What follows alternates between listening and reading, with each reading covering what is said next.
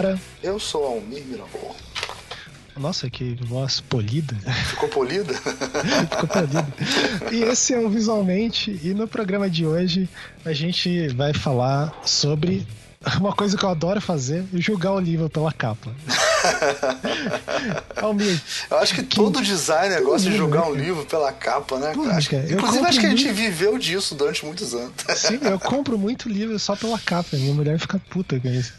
Eu sou, é... mais, eu sou mais velho, cara. Eu sou da época da locadora. Eu sei a importância oh. da capa, porque a gente, a gente é... pegava o filme pela capa, literalmente. Literalmente, assim. né, cara? Se não fosse a revista 7 indicando. É, mas ninguém via isso, não. Era tudo. É foda. Se a gente lia assim, fala, esse é bom, esse é bom. Tá, Olhava pela capa lá, dragão branco. Exatamente. é, e quem participou desse programa? Então, a gente teve esse, esse, esse podcast, ele, ele, a ideia veio de um artigo né? escrito pelo Otávio Aragão e pelo Ivo Reis. O Otávio Aragão é professor da ECO, assim, super conhecido aqui no Rio de Janeiro, uhum. da Escola de Comunicação da UFRJ, né?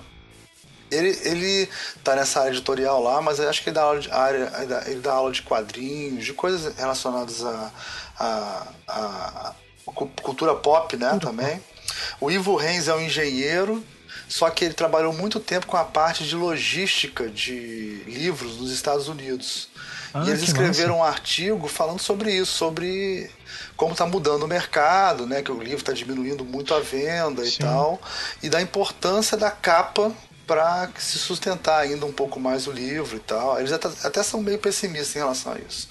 Mas é, o artigo é sobre isso, né? Uhum. Os dois são mega apaixonados por ficção científica, que nem o Luiz Felipe, que também é designer e é escritor de ficção científica, que nem o Otávio Aragão. Olha só, quer dizer, a galera faz tudo, né? Só, é... O Luiz Felipe ganhou o prêmio Argos, cara, que é o prêmio, Caralho. tipo assim, é, o prêmio de, de, de ficção. De ficção, assim. Então eles são os caras que sacam muito disso. A gente ficou falando basicamente de livro de ficção científica, né? Capas uhum. de livro de ficção, aí falando, por exemplo, 2001, que tem esse novo, que é bonitão, que é o Cara, Monolito, né? É, é esse, ah, todas dessas séries, esqueci o nome da editora. É, cara, tem o 2001. Putz, agora eu não vou lembrar um outro. Eu quase comprei os livros só pela capa. Eu já só tenho pela capa, é. Que é, tá. A galera se esmerou, né? No Sim. acabamento geral do livro. É, ele fala essa coisa do. Ali, no caso desse do monolito, é o projeto todo, nem só o. É, e aí, nossa. cara, nesse post nosso aí, embaixo vocês vão ver, vai ter uma lista enorme com todas as capas que a gente falou para vocês darem uma olhada, verem, assim. A gente fala, fala um pouco dessa coisa que, gente, que eu falei brincando do, do da época do videocassete, né? Que tinha, sei uhum. lá, uma capa genérica com um cara musculoso pulando em cima de um monstro e escrito dragão, o dragão 13, o dragão Isso, branco 13, que é. nem você falou, né? É, então tem uma tem um a gente fala um pouco dessa capa genérica, né? Que é aquela capa que podia ser do, do Dragão 12, que não tem problema. Não, tem problema. Né? Ou podia ser até do, sei lá, do é, ataque dos vermes gigantes, não ia fazer diferença nenhuma. dos vermes malditos, não ia fazer diferença nenhuma, né? E, e das capas, não, que tem projetos que fazem gente comprar, né? Que são mais, muitas vezes mais abstratas até, né? Em relação Sim. à ficção. Não tão figurativas. E, cara, é um programa grande, viu? É um programa, acho que de mais de duas horas, falando de capa de ficção científica, até esgotar o tema.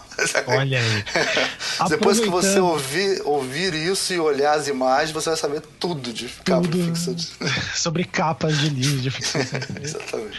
E aproveitando ah, desculpa, eu esqueci de ah, falar diga. uma coisa. O Ricardo Coelhinho participou também. Foi, dessa vez foi um ah. programa maior, foram cinco pessoas.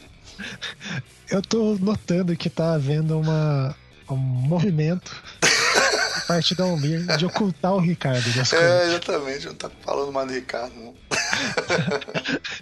É, bom, mas como o Almir comentou ali atrás, que são quase duas horas e pouco de programa, a gente está aqui nessa campanha falando que o Visualmente é o podcast com o melhor custo-benefício porque por apenas um dólar que você pode doar lá no Patreon, você tem duas horas e meia de podcast Conteúdo puro. Conteúdo, conteúdo puro. puro. Não tem leitura de não comentário. Não tem notícia, não tem porra nenhuma.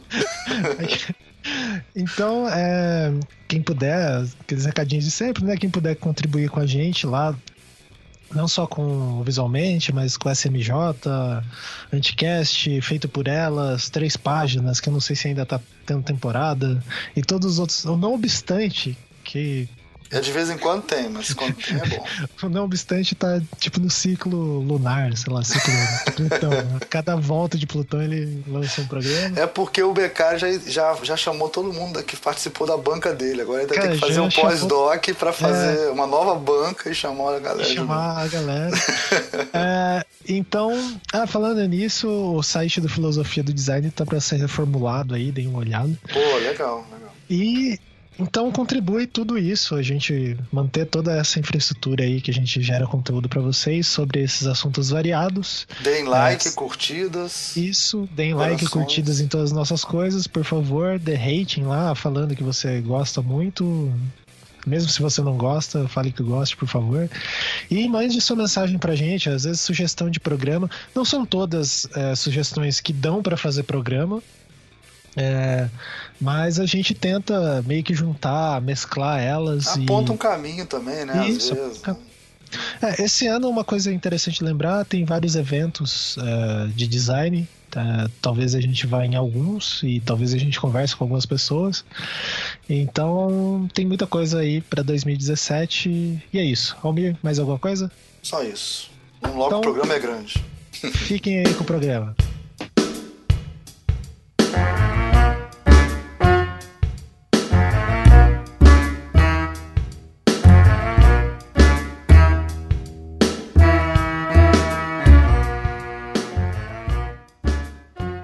Esse é mais um Visualmente, eu sou Almir Mirabô e hoje nós nos reunimos aqui com o time da pesada de ficção científica aqui para falar sobre capas de livros de ficção científica.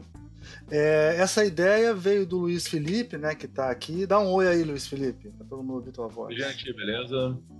É, ele, ele comentando com, com o Otávio Aragão, né, é, que também está aí. Fala aí, Otávio. Oi, boa noite, bom dia, boa tarde, sei lá o que. É, é, qualquer horário. que o Otávio tinha escrito um artigo junto com o Ivo, né, sobre essa. É, analisando um pouco essa questão da. da de como é que tá a venda de ficção científica e como a capa interfere nisso e tal. E aí a gente estava conversando e achou legal fazer um programa sobre isso. Eu vou pedir para vocês se apresentarem rapidinho aí. A gente sempre tem que dar uma carteirada no começo do programa, então é, começa, vamos começar apresentando pelo professor Otávio Aragão, professor da ECO. Por favor, professor Otávio, se apresente. Oi, boa noite. Professor é, Octávio, é um né? Octávio. Não, para com isso, para com isso. Esse C, esse C é horrível, minha maldição esse C do meu nome. É Otávio Aragão, eu sou professor de jornalismo gráfico na Escola de Comunicação da UFRJ, na ECO. E trabalhei no jornal o Globo, trabalhei no jornal Dia, é, fui editor de arte das revistas de informática da Ediouro. É, ou seja, estou aí desde 1986 trabalhando com design gráfico. Né? Sou. Caramba, eu não, tinha nem, eu não tinha nem nascido ainda nessa época. Você, você e muita gente. Sacanagem, pô, já tinha 20 anos. É, Otávio, eu tenho só que mencionar porque a gente já fez alguns programas sobre infografia. É, você também foi infografista, né? Fui, fui sim. Fui coordenador de, de arte do Globo e era, era infografista. É, legal. Algumas até tiveram até uma certa repercussão na época, como o aniversário da, do, da bomba de Hiroshima, página inteira foi meu. O do Guga Kirten, quando o Gustavo Kirten ganhou o primeiro Roland Garros, fui eu, página gráfica também é minha. É, é, pô, o, o aniversário da, da, da, atuação brasileira na Segunda Guerra Mundial também foi meu. É, ou seja, um pouquinho da história da infografia brasileira também tô, tô nela. Se, se você tiver os links, a gente gostaria muito de poder incluir na postagem. Depois ok, estão no meu gente. blog. Ah, legal. Tá, legal. Blog. A gente, a gente põe no final. Legal. É... Vamos falar agora do, do Ivo, que já que é o único que sabe fazer conta aqui, né, Ivo? Então, se apresente, por favor. Se a gente precisar fazer alguma conta aqui, a gente chama você. Sabe? O é. daqui é o, único, é o único que não recebe a conta do garçom como no ato de fé. Ah. Não, pelo contrário, eu checo sempre, né? Eu sou um dos que vai pegar e vai, vai bater se tá tudo ok. Bom, meu nome é Ivo Heinz, eu sou engenheiro de produção, trabalho com logística desde os começos dos anos 90. Eu também e cheguei a trabalhar em, em varejistas, em atacadistas e também em, no ramo editorial na área de logística. Respondi pela logística de uma grande editora. Coincidentemente, também sou fã de ficção científica, esse é meu hobby. Eu sou um colecionador, leio bastante coisa, acompanho bastante e surgiu a amizade já com o Otávio, com o Felipe, há um tempo atrás surgiu esse papo de falar sobre capas, que até foi o, o embrião daquele artigo que a gente fez a quatro mãos. E também sou part-time, né, duas noites por semana, sou professor universitário numa faculdade é, privada aqui de São Paulo. São duas noites que eu tento pagar meu karma, né? Ah, tem que, tem que pagar, né, cara? É, é. é na Anguera que você dá aula, né? Pode falar. Exatamente. Ah, legal. Na Anguera, é... da, o campus da Vila Mariana, em São Paulo. Ah, legal. É, e se a gente precisar aqui de, de ter alguma prova científica de alguma coisa, a gente fala com você, porque você é engenheiro, né? Você é o único que consegue é, eu... comprovar as coisas aqui, né? Cientificamente. Ah, gênero, algumas, viu? Algumas, né? Comprovar cientificamente é para é pra físico, né? É. Engenheiro tem que fazer funcionar. Tem que fazer diferente. funcionar, é verdade. Valeu. É, e vamos agora falar com o Luiz Felipe, né? Que é designer e, e também escritor. Fala aí, o Luiz Felipe é que tem a carteirada mais forte aqui hoje. Fala aí, Luiz Felipe. Não, quem sou eu? Que é isso? Dois troféus, pô, subiu porra. no palco duas porra. vezes, mas porra, que nem pelo amor de Deus, é. Tudo bom, gente? Fala aí. Meu nome é Luiz Felipe Vasques, eu sou formado em design gráfico, tenho especialização em animação e dispersão em história, arqueologia, enfim, palpitologia em geral. Mais recentemente, esse ano eu consegui uh, a premiação do Argos, ganhar em duas categorias. O prêmio Argos é para literatura fantástica brasileira. A melhor ponto com o último Caçador Branco, que também consta na antologia que ganhou, que eu ajudei a organizar junto do meu amigo Daniel Ribas, a Monstros Gigantes Kaiju, pela editora Draco. Ah, legal. Ah, Essencialmente é isso. A gente tem que depois botar os links aí para o pessoal poder comprar o livro. A gente é bom de vender livro aqui. A ficção ah, científica está precisando cada dia mais, né? É, e, e, o Ricardo Cunha Lima, que vocês já conhecem, né? O Ricardo hoje está aqui de bucha, porque os caras entendem muito mais de ficção científica que ele. Fala aí, Ricardo. Do que ele? ele? eu, pelo, eu não digo que eu entendo de ficção científica, você que caga essa regra, pô. Eu cago essa regra? se, se, vocês tivessem ideia das besteiras que eu jogo. Deixa eu falar. Olha só, gente. Esse, esse aqui é o som da minha voz. Tá, tá bom. é... Bom, gente, então vamos começar o papo aqui. Eu vou começar conversando com o Ivo já, né? Porque o Ivo já se apresentou, falou que ele trabalhou nessa parte de logística, então, é, não sei se ele perdeu o emprego até por causa dessa pergunta que eu vou fazer agora, mas a pergunta tem a ver com, que eu, com a pergunta que eu vou fazer, né? Que é a primeira coisa, antes da gente entrar no tema das capas de, de ficção científica, é falar um pouco de mercado, né? E aí eu pensei, é, cara, eu, eu tenho milhões, eu, eu conversaria, daria para fazer um programa sobre essa pergunta que eu vou fazer, né? E eu sou professor de produção gráfica, então eu eu gostaria muito de ouvir a sua, a sua opinião sobre isso. Você acha que o, o, o livro no formato que nós conhecemos hoje em dia, ele está no fim? Quer dizer, o que, que a indústria, o que, que os dados da indústria estão falando sobre isso, Ivo?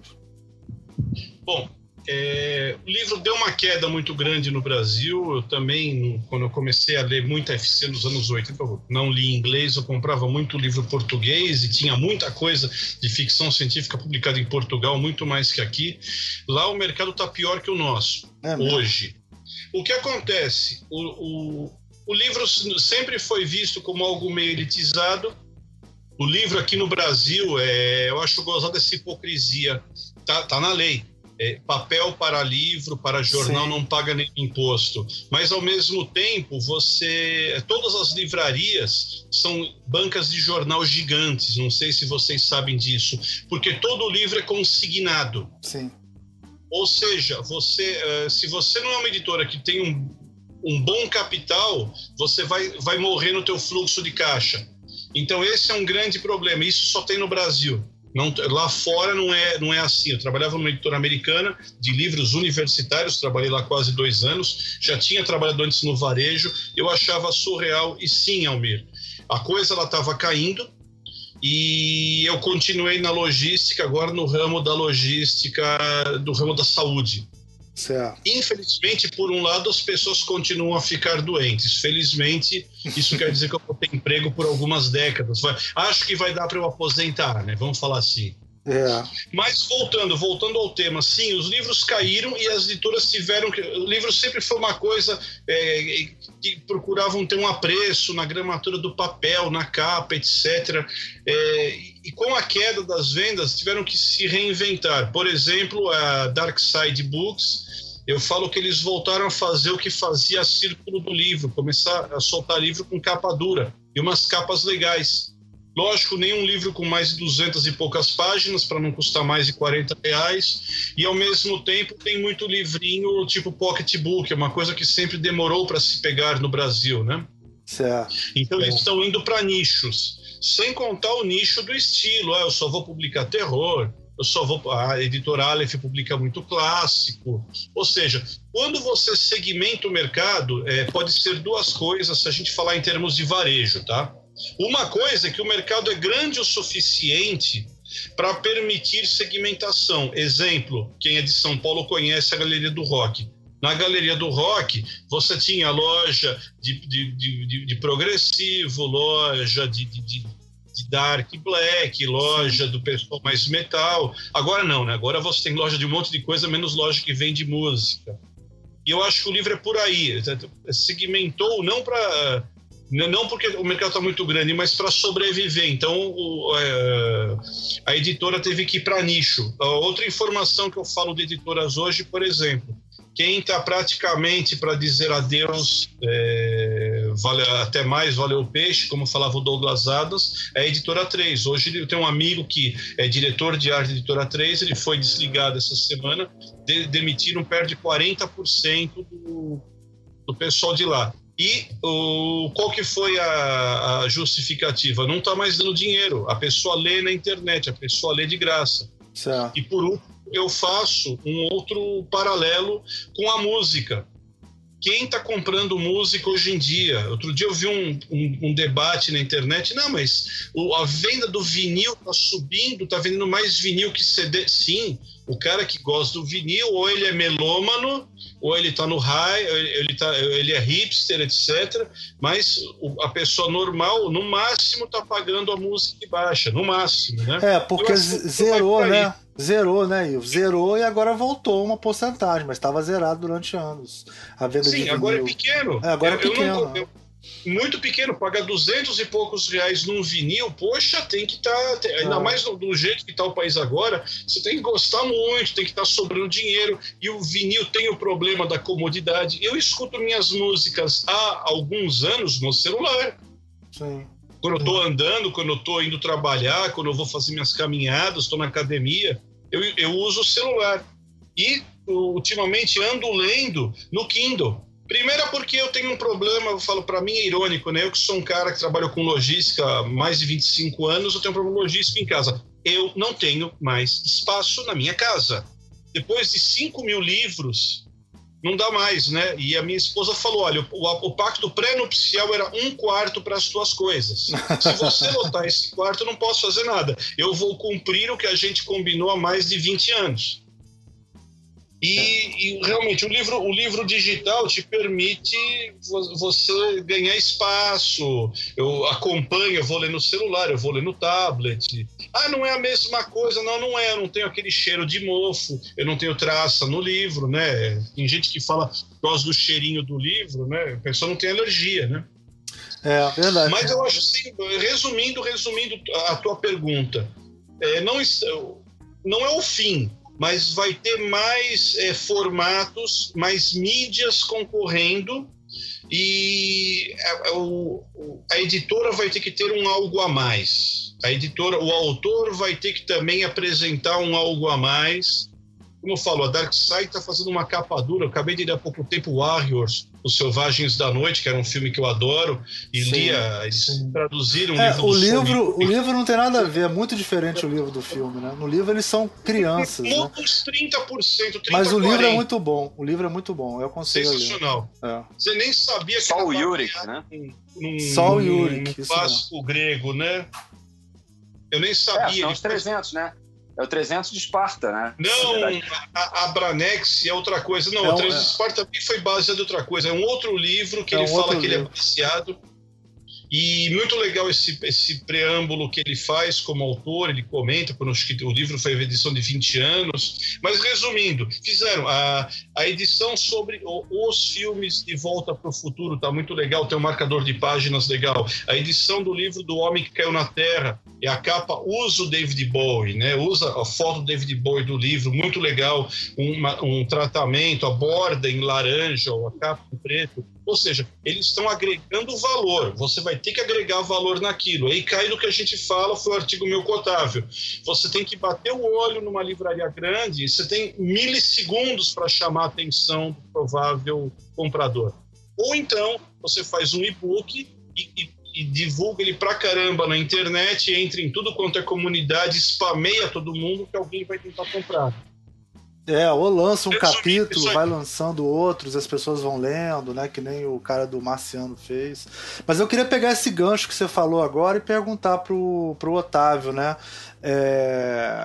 Foi isso que motivou vocês a escrever o artigo? Porque no artigo vocês falam um pouco disso, essa questão do da compra por, compra impulso, por impulso, né? E como é que, o, como é que o designer pode é, interferir nisso, né? E trabalhar com isso. Eu vou até contar uma história agora. Eu fui. Eu sempre que eu vejo esse, esse, eu lembro dessa sempre que eu vou na livraria da cultura da Travessa, que eu entro, eu, eu fico lembrando dessa história que o livro vai acabar, porque o livro é um objeto, né? Que você é um objeto de desejo, você quer ter aquilo. Eu comprei uma edição do livro do Philip K. Dick, do. K. Dick é, ah. é, do das ovelhas elétricas sonham, né? Só porque vai sair o livro ano que vem e tinha uma, e o filme ano que vem e porque eu vi uma capa maneira com retículo, eu fui lá, não aguentei e comprei, paguei 50 prata, entendeu? É, o artigo de vocês fala, eu sou eu sou o terceiro caso daqueles que vocês tratam no arquivo, né? Eu sou o terceiro, eu me encaixo na terceira categoria, né, do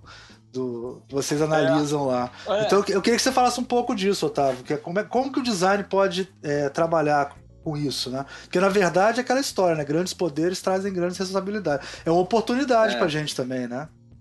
É, na verdade, o que o, você falou, ah, o que, que inspirou, o que, que motivou o artigo? O artigo foi motivado por uma outra, um outro artigo. Que eu sou um grande fã das capas da editora Aleph. Por Sim. quê? É, porque elas saem do óbvio. Né?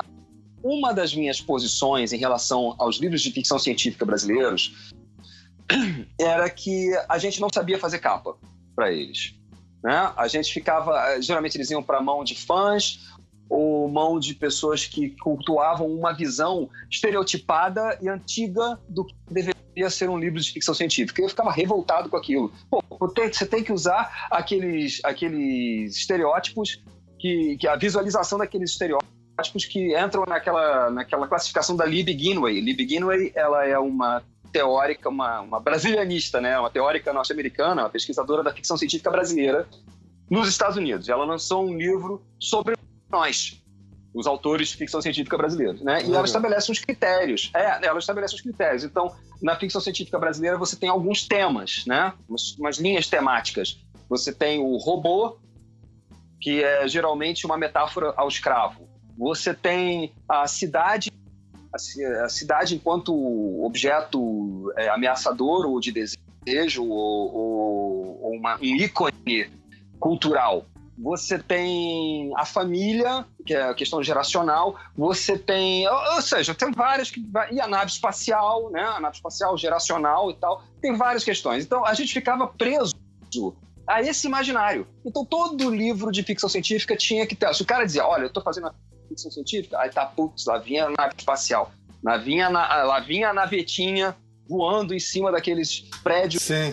Art Deco, aqueles prédios Art Deco pintados de, de dourado, né, cara? Pô, porra, não, o livro é totalmente intimista, não tem nada, não. Mas se a gente não puser esse estereótipo aí, vai ficar horroroso. Aí eu vi uma matéria é, sobre a capa da Aleph pro romance Encontro com Rama, Sim. do Arthur Clarke. Eu tenho. Né? Eu E, pois é, e você, qual, qual a capa que você tem? É aquela do labirinto mesmo. Ah, Eu- circular, né? Porque tem uma outra. Ah, é, aí, bom, Saiu uma agora que é um Porque desenho meio tosco, assim, um desenho meio. É, pois é, pois é.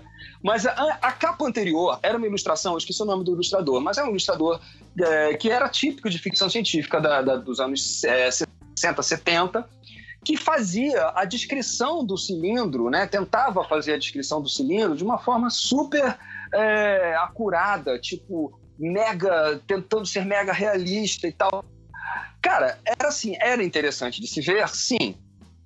Mas Eu cadê o espaço da tua construção imagética em cima daquilo ali? Entendeu? Certo. Assim, é, é meio. Fazer uma capa de um livro não é meramente você fazer uma ilustração é, é, didática daquilo que está lá, dentro. Não, você tem um comprometimento geral com um conceito que transcende muitas vezes a real- o realismo, o realismo obtuso, né? O realismo, o realismo nazista. Realismo obtuso, podemos dizer, Otávio? Olha, olha, olha. Podemos olha, dizer, dizer como realismo obtuso aquelas capas do, do Orson Scott Card da Aleph que parecia o ET, o Elf ou ET É, pois aquilo, é, né? pois é, os caras fizeram, os Horríveis. caras fizeram é, na, na- pela, saiu pela Devir, se eu não me engano. É uma capa de o, o dos mortos, o orador dos mortos, do Orson Scott Card, que mostra o alienígena, é, tenta representar o alienígena que é descrito no texto na capa. Aí cai naquela questão que o Gustave Flaubert, que é meu ídolo imortal, falava: eu não quero ilustração na capa do meu livro, porque Madame Bovary cada uma tem, cada um tem a sua Sim. entendeu? Caso você constrói a Madame Bovary na, capa, na, na sua cabeça. Eu não quero a Madame Bovary construída ali, porque aí ela vai ser única, ela vai ser uma só, ela não vai ser plural. O Flaubert estava coberto de razão. Eu acho que nem sempre ele está certo, tá? Nem sempre isso se aplica. Eu já, já tive um problema com um, um escritor brasileiro, que não pode citar o nome, que ele brecou uma versão de quadrinização de um livro dele porque ele jogou essa conversa do Flaubert. Aí eu falei, pô, não, peraí, como assim? Não, uma história em quadrinhos é outra coisa. Você está lidando com uma, uma adaptação narrativa do negócio, né? É outro papo. Mas bom, vamos lá, então. Então, o que acontece é o seguinte, houve uma reação de um autor brasileiro de ficção científica que não que considerava aquela capa do Encontro com Rama é, abstrata. Essa capa do livro que você tem, né? Do circular, da imagem circular, do labirinto Sim. circular. Um labirinto. Né? E, ah, esse é abstrato. Jogaram no lixo aquela capa maravilhosa do outro ilustrador realista lá e puseram essa aqui que, ah, pô, não diz nada, é uma preguiça, é uma tentativa de fugir do, do de dizer é, é, é o é o editor tentando esconder o fato de que aquilo é um livro de ficção científica. É, eu achei isso muito estranho também, porque na verdade É essa muito capa. esquisito isso. Se você Né? lê o livro, a capa tem tudo a ver com o livro. Tudo a cara. ver. Tudo a ver. ele- é porque eles passam por um labirinto para chegar no outro Claro. lado. E ele representa Claro. um labirinto. Quer dizer, é uma, é uma síntese visual, uma metáfora visual muito legal do livro. Exato. Ah. Exatamente. Esse é o meu ponto. A ideia de fazer o artigo veio disso. Veio de uma resposta a essa postura, que é uma postura que eu considero que é muito comum entre o pessoal que produzia ficção científica nos anos no Brasil, nos anos 80, tá? Basicamente. Era uma, uma coisa. Quer dizer, você, a ficção científica é uma literatura de vanguarda. Por definição, ela é de vanguarda. No entanto, você quer ser de vanguarda no seu texto e conservador na sua imagem. Como É, assim? Você sabe o que eu fiquei achando, Isso é um Otávio, contrassenso. Quando eu li no, Ah. no artigo, eu não conheço o, o escritor e assim, eu li só uma pequena citação dele assim e tal. Mas é uma Mas tem coisa. lá, tem lá o link. Tem Mas lá é o uma link. coisa. Mas pra- eu sou. pra- Eu pra sou. É, não, é, eu não consegui ver tudo. Mas é, eu sou roqueiro, né? Tive banda de rock a vida inteira, certo? Somos. Eu também, É. eu também. Então, Eu cantava rock and roll. então, Somos eu- três, somos três. então, é, cara, não existe nada mais horrível do que aquela foto dos cinco encostados no- na parede, entendeu? Cinco caras é? encostados na parede, cada um olhando pro lado. Mas quando Não eu é? fiz a minha primeira capa de, de, de disco, eu queria, eu fiz uma foto daquelas, mesmo sabendo que era horrível. Todo mundo faz. Exatamente. Todo mundo então, faz. todo mundo faz. Então eu fiquei, quando eu lia isso que o, que o autor falou, eu fiquei achando meio isso, tipo assim, que ele, ele sonhava em ter uma capa como os ídolos dele tiveram. Sacou o que eu tô falando? Isso. Eu acho que pode ser uma coisa meio assim dele, tipo assim, ah, eu queria ter uma capa igual a do Barão Vermelho, eu queria ter uma capa igual a do Led Zeppelin, eu queria, ele queria ter uma capa de não de disco, mas de livro igual a aos livros do Isaac Asimov da década de 60, sei lá, entendeu? É uma, é uma coisa que eu- foi o que passou na minha cabeça na hora, porque o que ele falou é tão Olha- ilógico, é tão só pode ser emocional. É, Entendeu? Só pode ser emoção, Pois não pode é. ser razão. Pois é. Eu mas- posso, eu mas posso só jogar é uma, esse. uma, Pode, pode. Cara. jogar um pra vocês que é o seguinte. É, Será que. É uma pergunta, eu não tenho resposta pra isso. Será que isso, por exemplo, vocês dois são designers? E a gente, na nossa formação, a gente tem um gosto pelo abstrato, que faz parte da formação modernista, que é ainda a base do, que da nossa, da nossa educação e que a gente fala muito aqui nesse podcast.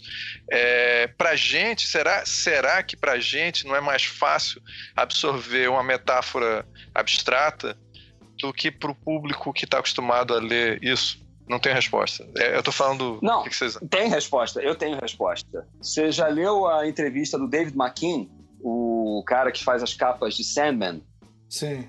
Né? Você lembra, Sim, claro, você claro. lembra da você lembra da quebradeira que foi? É, pois é. Você lembra da quebradeira que foi Sandman quando saiu? Né? Você não lembra se era moleque, você não era nascido, mas eu tava na faculdade. Eu era, Quando nas- eu era, na- eu é. era nascido, mas E, eu, não- eu não. pelo eu o, o Otávio, ele é velho, rapaz. Ele, só tem cara de novo. Sério, nada, bom moleque. Ele é velho. Bom, moleque. Olha só. Então, é, o que aconteceu é o seguinte: o, viraram pro, pro McKinney e olha, vamos fazer. O Neil Gaiman falou, vamos fazer a capa dos livros do, do, dos- da minha revista do Sandman. Aí o McKinney falou, beleza. Só que eu não quero estar é, preso ao, à tradição dos quadrinhos americanos. Eu quero fazer capas de livro como se está fazendo no mercado editorial mainstream. E aí disseram para ele, tenta aí, tenta aí, tenta fazer aí. Aí ele foi e fez aquela maluquice, aquela colagem louca lá, né? E aquilo foi uma revolução, cara, porque ninguém estava preparado para aquilo ali. Ele disse: Eu não quero estar preso ao, ao mercado tradicional norte-americano de capas de, de gibi. Eu quero fazer aquelas maluquices do mercado editorial é, mesmo, a sério. É a mesma coisa, entendeu? É, é, o mercado editorial sério, ele não se atém a clichês imagéticos. Ele já está em outro patamar. Né? Ele está em outro Interessante, lance. É verdade. Então, então, cara, não há motivo de você ser tativitate debiloide quando você vai fazer a ficção científica, porque ao fazer isso você está transformando o conteúdo em algo tativitate debiloide. E não é o caso. Aí até a gente deu o exemplo do Neverness, né? Do do, do... Hein, Ivo, me ajuda. O Neverness do Deus, qual é o nome David do Zindel, o David, David- Zindel, David da Zindel, série é. The Requiem for Homo Sapiens, que é maravilhosa. Pois é, David Zindel, eu li só o Neverness dele ainda, tô com a série inteira para ler aqui. Mas, cara, o sujeito trata de evolução da sociedade, con- desconstrução e reconstrução da família enquanto, enquanto célula da sociedade. Ele fala de. É é uma saga sobre patriarcado, sobre a influência do pai, é é freudiano pra caramba, transcendente em N questões. Aí o cara vai e me bota na capa o quê? A porra da navezinha sobrevoando os prédios Art Deco dourados. Cara, ferrou, não! Não, amigo, não, não, para! Não, não é assim, não é isso. Não é isso. Mas, Então é Otávio, contra eu sou isso que muito eu brigo. estereótipo, concorda? É o estereótipo que ele jogou lá. Se não joga, É, eu aí acho que é- cola. Pois é, mas aí é que tá. Para a questão. Por que, que o clichê funciona? Eu vou contar uma história aqui que eu nem devia, mas vou contar aqui uma história. Quando eu era editor de Opa, arte. polêmica, polêmica. Polêmica. Adoro Treta. Quando polêmica. eu era. É, Antes da história, rapidamente. É, não, o Almir, caso ajude, eu joguei várias ah, capas que eu encontrei. Eu vi aqui, eu vi aqui. Ah, tá. Eu. Eu tô começando uma discussão paralela com o Ivo aqui do. do- do- do- pô, para de batucar o teclado aí, que eu tô ouvindo. Não, Aí. bom, eu botando no mundo. Aí, bom. É, quando eu era diretor de arte, eu era, perdão, eu era editor de arte, que hoje em dia diretor, ser diretor de arte é merda, né? No meu tempo, ser diretor de arte era tudo. Hoje em dia, ser diretor de arte é merda. Eu era quando eu era editor de arte na de Ouro, viravam, viraram assim pra gente: olha, as revistas estão em decadência, as revistas estão parando de vender em banca, a gente tem que dar um jeito de salvar as revistas. Eu falei, claro, façam assinaturas. Aí os caras, não. Aí ficaram com aquela cara de bunda, né? Tipo, Ai, meu Deus, ele falou em fazer assinatura? Não, não, não. Por quê? Porque, na verdade, era uma decisão editorial descontinuar as revistas na época. Né? Eles já tinham essa ideia. Sim. Mas eles queriam botar culpa na, na redação. Então tá bom. Aí eu falei, bom, tá, então é pra gente salvar as revistas na base da venda em banca. É isso? É isso. Nós tínhamos três revistas. A Internet BR, que era basicamente tecnológica, sobretudo de informática. Nós tínhamos a, a Internet Business, que obviamente era sobre negócio. E tínhamos a Web Guide, que era mais é, é, solta, que era uma revista mais solta, era só para um guia né, de, de site. É, elas tinham características diferenciadas. Aí a Internet BR era o carro-chefe, que vendia mais. E era que estava caindo, era que estava, não, olha, tá... a Internet BR está perdendo o público, tá bom. Aí eu virei, vem cá, como é que tá. Vamos fazer a capa, vamos. É, eu virei pro, pro chefe de, de redação, falei, cara, se ainda tem o telefone da Viviane Araújo? Aí ele olhou pra minha cara, Viviane Araújo? Temos. Por quê? Ela não está lançando o site agora? É, tá. O site dela não está saindo agora? Tá. Então vamos fazer o seguinte: vamos fazer uma capa com a Viviane Araújo. Aí ele, tá, mas não é uma grande matéria. Vai ser, eu quero ela nua. Hum. Aí ele falou, como? Eu falei, é, nós vamos botar a Viviane Araújo nua na capa da Internet BR. Pelada. Aí ele, pô, mas Otávio, é, deixa comigo, deixa comigo.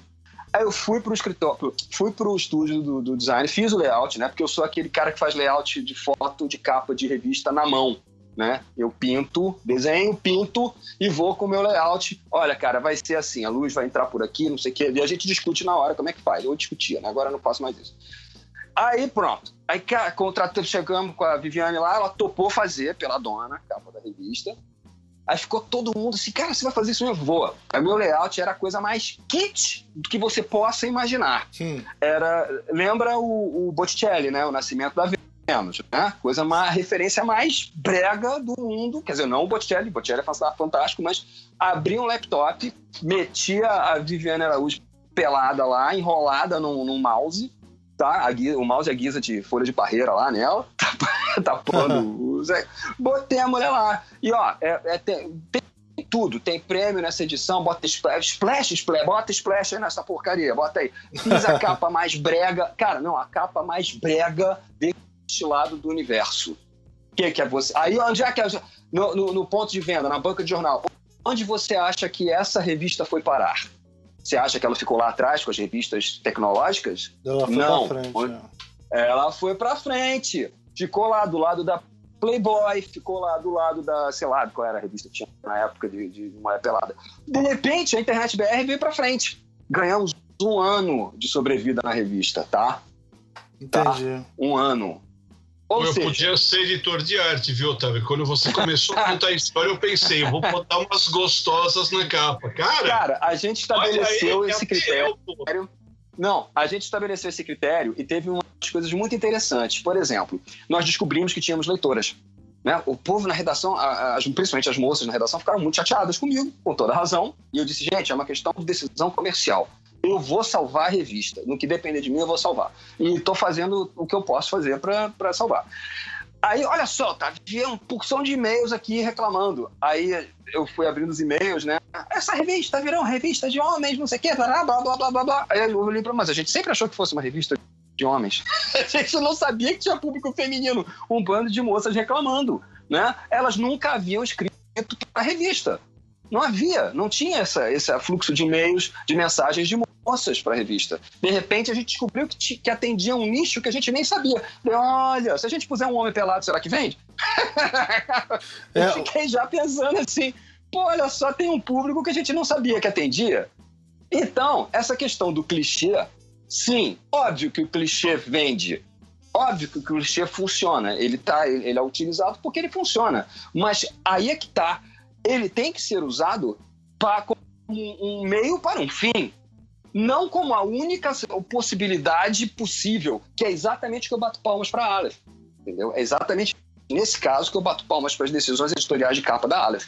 Os caras vão e fazem um projeto como o de Laranja Mecânica. É, porque, mesmo porque, né, Otávio, se você coloca, sei lá, no meio de 20 revistas, lógico que é melhor estar tá no meio dessas 20 revistas. Hoje em dia, isso de revista de mulher pelada nem existe mais, né? E, não tem mais, né? E pois hoje é, em acabou. dia também, essa coisa do público feminino, quer dizer, hoje em dia a gente não encara mais assim, né? Vamos botar uma mulher pelada. Não. Porque hoje em dia a gente pois sabe é. que o público feminino é metade do público, né? A gente não desconsidera sim, mais sim, isso sim, hoje em dia. Sim, mas sim. É uma, uma, é outra época, mas, mas o no meio de um monte de revista de mulher pelada, talvez essa sua aparecesse menos, né?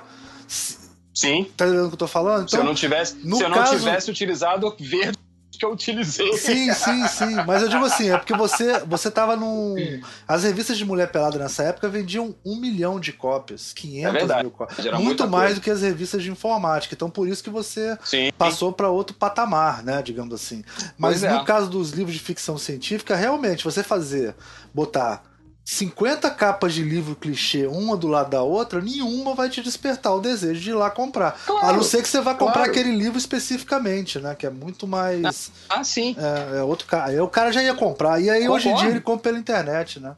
Ele nem. Pois é, mas o ponto é, quando você faz as capas da Aleph, o cara, o livreiro lá, ele não, não tende a colocar aquele livro junto dos outros livros com as capas clichê. Entendeu? Sim, ele tende a colocar aquele é. livro em destaque. É, é exatamente o efeito inverso. Exatamente. Né? O que perfeito. Então ele, ele consegue o mesmo efeito né, de destaque que eu consegui naquela época lá, com a, com a, com a internet BR, sabe? Então, é, a questão é, o clichê existe como uma ferramenta. Você é uma, mais uma ferramenta à sua disposição para utilização, né? E para construção da, do teu produto. É, não dá a gente ficar aqui pensando que a mentalidade morreu na década de 70, que, que, que, a mentalidade gráfica do livro, ah, ele é de ficção científica, então tem que ter aqueles ilustradores realistas na capa. Não, não tem. Pelo contrário, amigo, Sim. isso vai trancar o teu projeto lá no, há, há 30 anos. Estamos falando de uma literatura que prevê o futuro, basicamente. É. E se é isso, não pode ter essa capa. Ponto. Vamos, vamos botar isso. o Luiz, vamos botar o Luiz Felipe na roda aí. Opa. É, Luiz, você quer. Isso, você não, quer... isso, não é, isso não é metáfora, não. Né? Não, eu falei, ah, a gente está no encontro com Rama, entendeu? Encontro com Rama, tudo é, tudo é circular e fálico no encontro com Rama, entendeu? Tem umas formas. É cilíndrico. Assim, cilíndrico. Então, em três, né? Quer dizer. É. E é o seguinte: perto da cabeça não tem gravidade. Quando você vai andando mais pro centro, aparece gravidade, entendeu? Então é tudo uma onda diferente. O Luiz Felipe, você, você queria comentar alguma coisa sobre as capas também? Que o que o Otávio estava falando, que você estava botando umas aqui, né? Você até botou as, as capas diferentes, né? as diferenças de capas que tem no, as, nas publicações nacionais e estrangeiras, né? Eu até notei, não sei se foi por isso que você colocou aqui, que as uhum. estrangeiras têm um pouco menos desse vício do que as brasileiras, né? O que, que você acha disso? Que vício você diz? Do, de, de ser tão figurativo e tal, elas são, mais, elas são menos menos óbvias muitas é, vezes. Eu né? acho que passa por uma sofisticação. É mais ou menos o que o Otávio está colocando. É uma sofisticação, na verdade, do mercado, dos dois lados do mercado, tá? De quem produz, uh, de quem produz, de, de, quem consome, de quem consome. Eu falei dois lados, três lados, e de quem produz, de quem monta o objeto que vai para venda, entende? Ah, eu acho que a Aleph, ela, ela, eu, eu tenho medo de dizer isso. Eu acho que a Aleph de vez em quando dá umas exageradas, mas é aquele lance, é um arriscar que é legal, entende? Exatamente para fugir da, da nave sobre a cidade Arte Deco Dourada. É, a capa do 2001, né? O projeto 2001 mesmo, né? É um projeto. Não, eu ia chegar lá, 2000. É. O que, que foi aquilo, entendeu? Ah. Eu até falando com o pessoal da Aleph, na, quando lançaram isso, né? No ano que lançaram isso lá na, Bienal, na Bienal, não, perdão, na Primavera Literária aqui no Rio de Janeiro. O pessoal lá no stand falou que, na verdade, o designer queria assim, tipo, não, é isso e acabou. É um monolito. Aí o pessoal olhou assim, não, tá, vamos botar uma capa por cima para explicar o que, que, é isso, entendeu? Ele, não, não tem que explicar porra nenhuma. não sei o que, quem dá, quem, quem, quem, quem curte sabe o que, que é, que não sei o que e tal. Enfim. E foi no que foi, entendeu? E é um projeto, assim, que eu acho, porra, quando eu peguei, eu, saque, eu, eu vi, eu acho. Esse, esse é o clássico objeto de desejo que você quer comprar, né? Esse livro é. É, cara, porque é uma sacada simples, como é a forma do monolito, entendeu? E o designer está de parabéns para aquilo ali. Porra, que troço sensacional, entendeu? Aquilo ali é sensacional. Mas assim, aí você tem, digamos, outras contrapartidas que você encontra no mercado, né? E aí você tem a contraparte das editoras que ainda estão na. É, eu cometi uma gafe há uns anos atrás, contar uma história rápida, o Otávio conhece essa história. É, o sujeito lá, o ilustrador, enfim, tinha colocado é, uma capa de uma ficção científica nacional enfim, o processo lá todo satisfeito e que tinha justamente três gurias. ah, eu lembro disso. três gurias de, meio, lado, meio de costas pro leitor, uma cidade saca, futurista. Era assim, saca, tits and ass. Tits and ass, saca? É, tits and ass. Pois é. Tits and ass. É, é, numa plataforma, tipo uma varanda, e além tem, tinha uma cidade lá, toda futurista, arte da cor dourada, etc e tal, e, e uma nave completamente fálica por cima, entendeu? É, não sei o que, isso, assim, assado, etc e tal. E eu não me toquei que era a página do cara. E ah. eu, é claro, e aí eu, claro, só comentei isso. Como é que foi? Uh, o SS Falos é bem-vindo a Glúteos Reluzia 4. É, assim, você tem três opções de docagem: a loura, a morena ou a ruiva. que horror! Porque, porque as gurias, assim, a calça, o que elas vestiam, assim, era como se fosse um vinil, entendeu? Aí glúteos Reluzia 4, cara. Aí daqui a pouco tá lá o sujeito. Por quê? É, o material foi aprovado pelo autor e pelos editores que estão acompanhando todo o processo, caralho. Cacete, a arte de fazer amigos, entendeu? mas, mas é isso.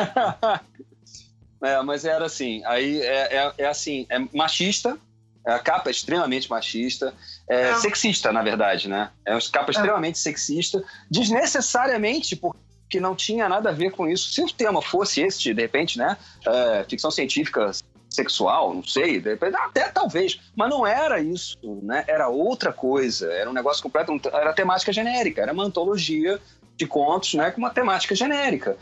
Então, pô, por que, por que, que isso tá aí, cara? Né? Pô, é. Pelo amor de Deus, que vocabulário é esse? Para com isso. Né? Não, nada a ver. Isso não te passa exatamente nisso aquilo que é, é, você estava falando mais cedo. Você tem um troço que se arroga uma modernidade que está é, né? capoetes, entendeu? É, Totalmente contraditórios, né? Totalmente é, contraditórios. Não, Infelizmente os ouvintes não vão se poder leva, ver, se isso fosse galera, se isso fosse feito de uma maneira que não se leva a sério, né? Mas ele tá se levando a sério ainda por cima, né? Pois Botando é, a capa é fálica com as loiras embaixo, quer dizer, não é irônico. É literal é mesmo, né? Não, literalidade. É. Talvez, gente, então, coisa essa que eu queria seja... falar que é o seguinte sobre essa capa. Talvez essa seja a grande questão, né? A literalidade talvez seja o problema, porque isso é o que tem em comum nessas capas que a gente não gosta muito, né? Ela ser eu queria, eu extremamente literal, assim, né? Pode falar. É, eu, queria falar um, eu queria falar uma coisa sobre isso, que até levantar essa questão, que é o seguinte. Primeiro, essa capa é, é, é feia, né? essa capa. Ah, você tá vendo aí? Do tempo, você tá vendo aí? Tô vendo aqui que vocês postaram aqui, eu agradeço. É, Nada. Ela, ela é ela é uma capa. É, é, perdoa o ilustrador, tá? Que fez, desculpa se estiver ouvindo o programa. É, ela não, não, é interessante, não é uma. Não é uma, uma ilustração interessante, é. É, e, e, o que eu acho é que às vezes parece que elas não são. Elas são metafóricas, né? Elas talvez não tenham uma situação feito essa no livro.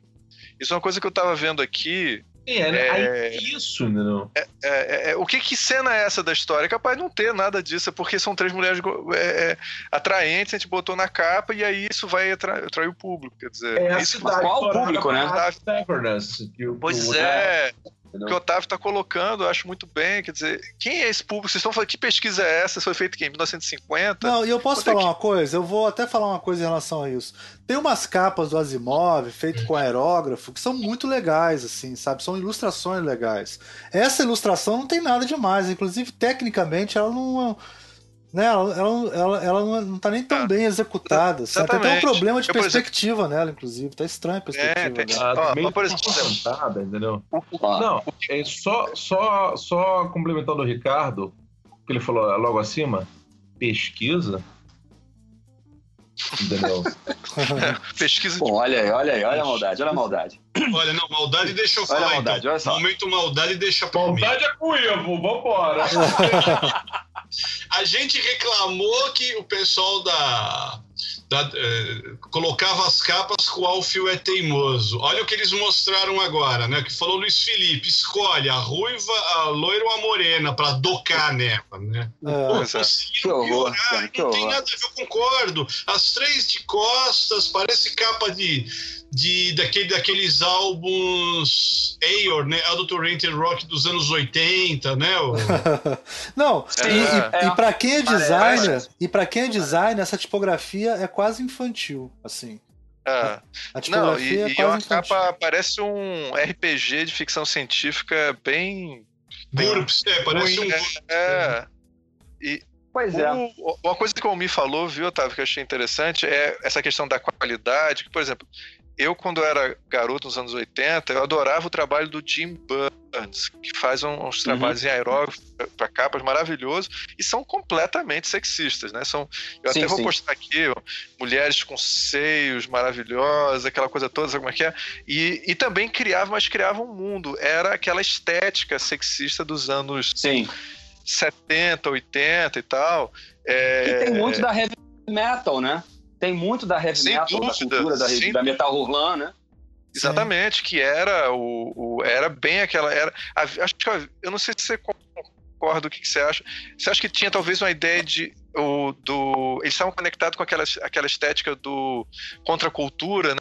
onde Sim. ser sexista era falar de sexo. Então havia Sim, essa confusão, Sim. né? assim. E logo, logo, né, consequentemente, era subversivo. E se era subversivo, era bom. Né? Exatamente, exatamente. é. Pois é. é a gente eu amadureceu um pouco, né, talvez. É, Não, a é. gente está conseguindo separar o joio do trigo. É o crumb, né? O A gente crumb é essa consegue- contradição. Pois, Pois é, é. cara. Não vamos entrar nesse. Não vamos entrar nisso, que isso dá outra coisa. Isso dá outra coisa. A gente grava um É, sobre pois isso. é, porque a gente fica, né? Não, porque a gente fica assim. Eu, eu tava aqui com, com, lendo o meu problema com as mulheres do Crump. Eu, cara, parei no meio.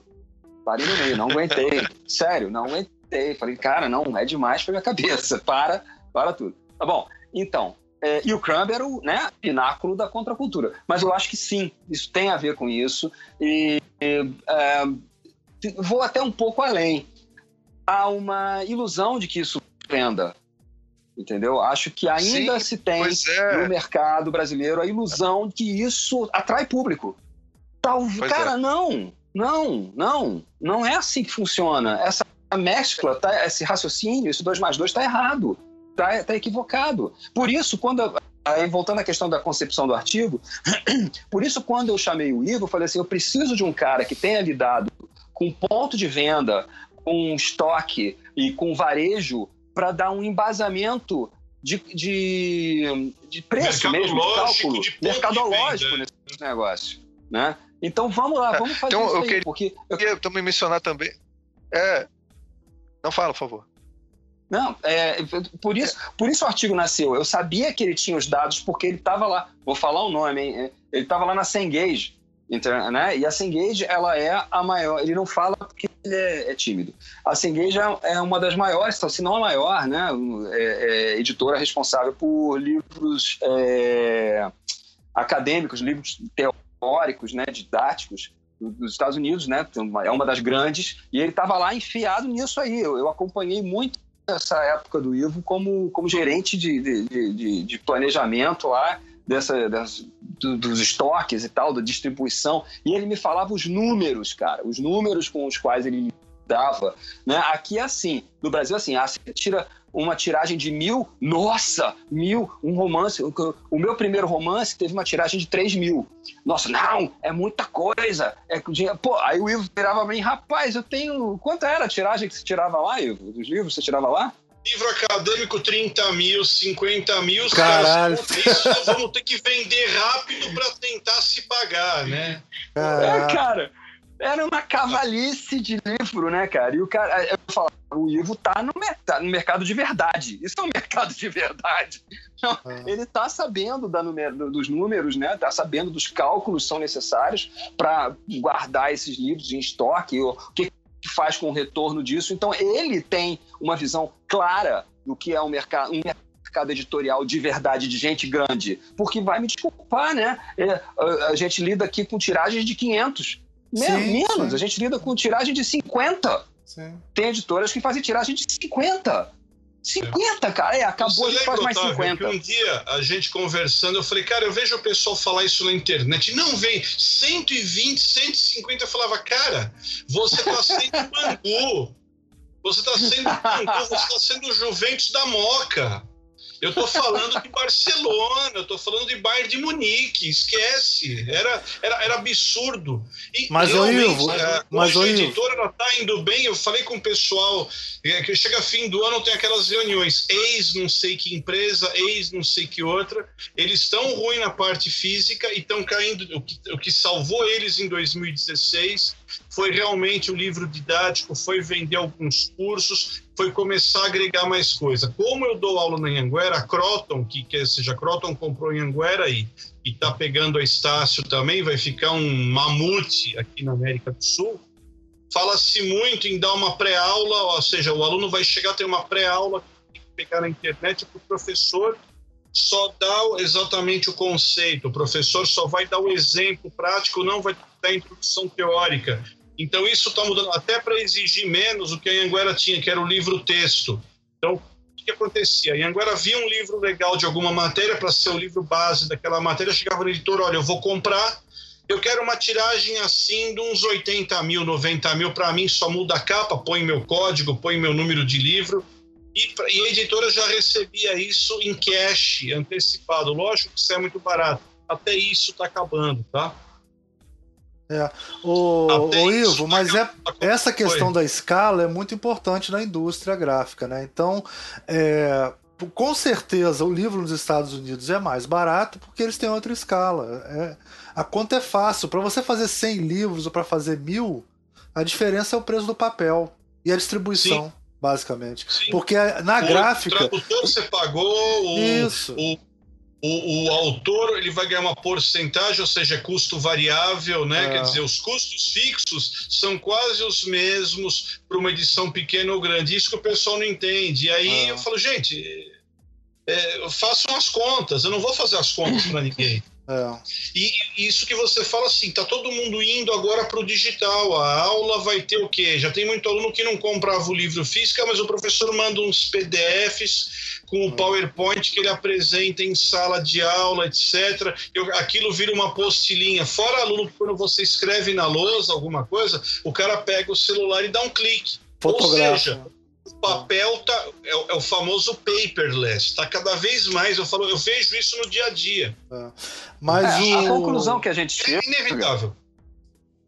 É, o Ivo tem essa postura de que é inevitável. A conclusão que é o artigo. É, o artigo não chega a conclusão nenhuma, porque eu não acho que dê para ter uma conclusão clara nesse sentido. Agora, eu acredito que o surgimento de editoras com o perfil da Aleph e o, principalmente da Dark Side, que querem fazer livros, é, livros é, é, objetos de desejo, né, vamos dizer assim, eu acho que isso sim Aí o cara vai meter o preço lá na estratosfera, vai fazer aquela, aquela segmentação de público muito específica e fazer livros assim, tá, com um acabamento maravilhoso e tal, um pouco como era o sistema do gráfico amador aí, né não? É não, Ricardo?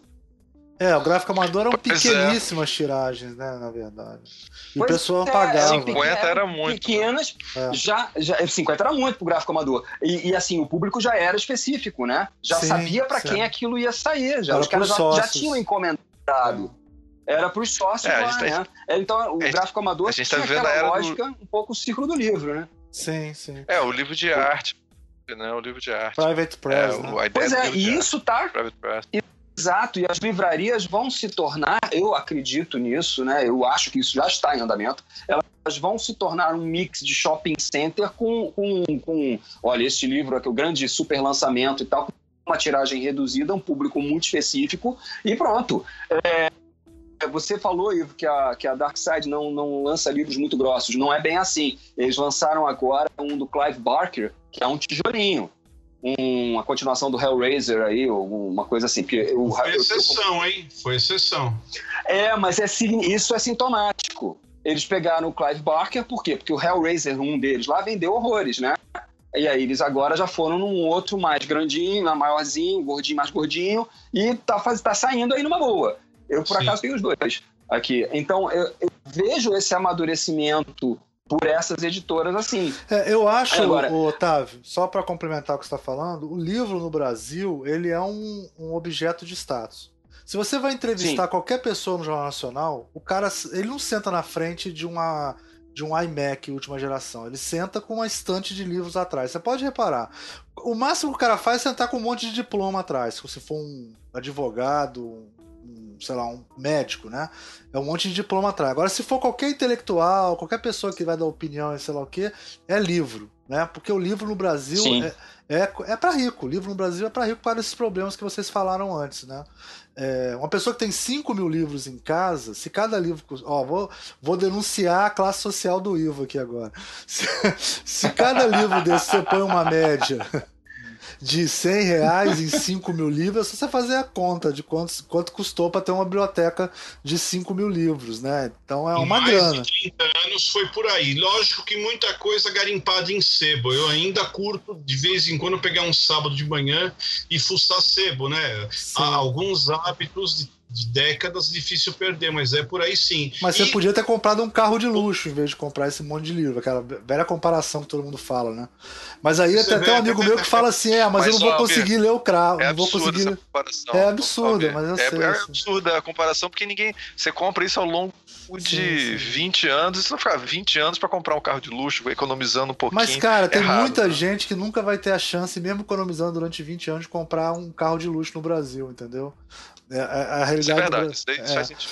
O, o- Então, eu acho que o que existe, no caso específico da- do livro, é que ainda tem demanda reprimida. Sei lá, se você pensar na China, com um bilhão de pessoas lá com trabalho escravo, se um dia a classe média lá aumentar, eles vão consumir livros. O dia que a classe média no Brasil aumentar, ela vai consumir mais livros também, entendeu? Então, eu acho que as realidades são um pouco diferentes, assim. Apesar eu concordar Mais com ou menos, Almir. Almir tem a concorrência, Almir. Hoje em dia nós temos rede social. Assim, É, gente- sim.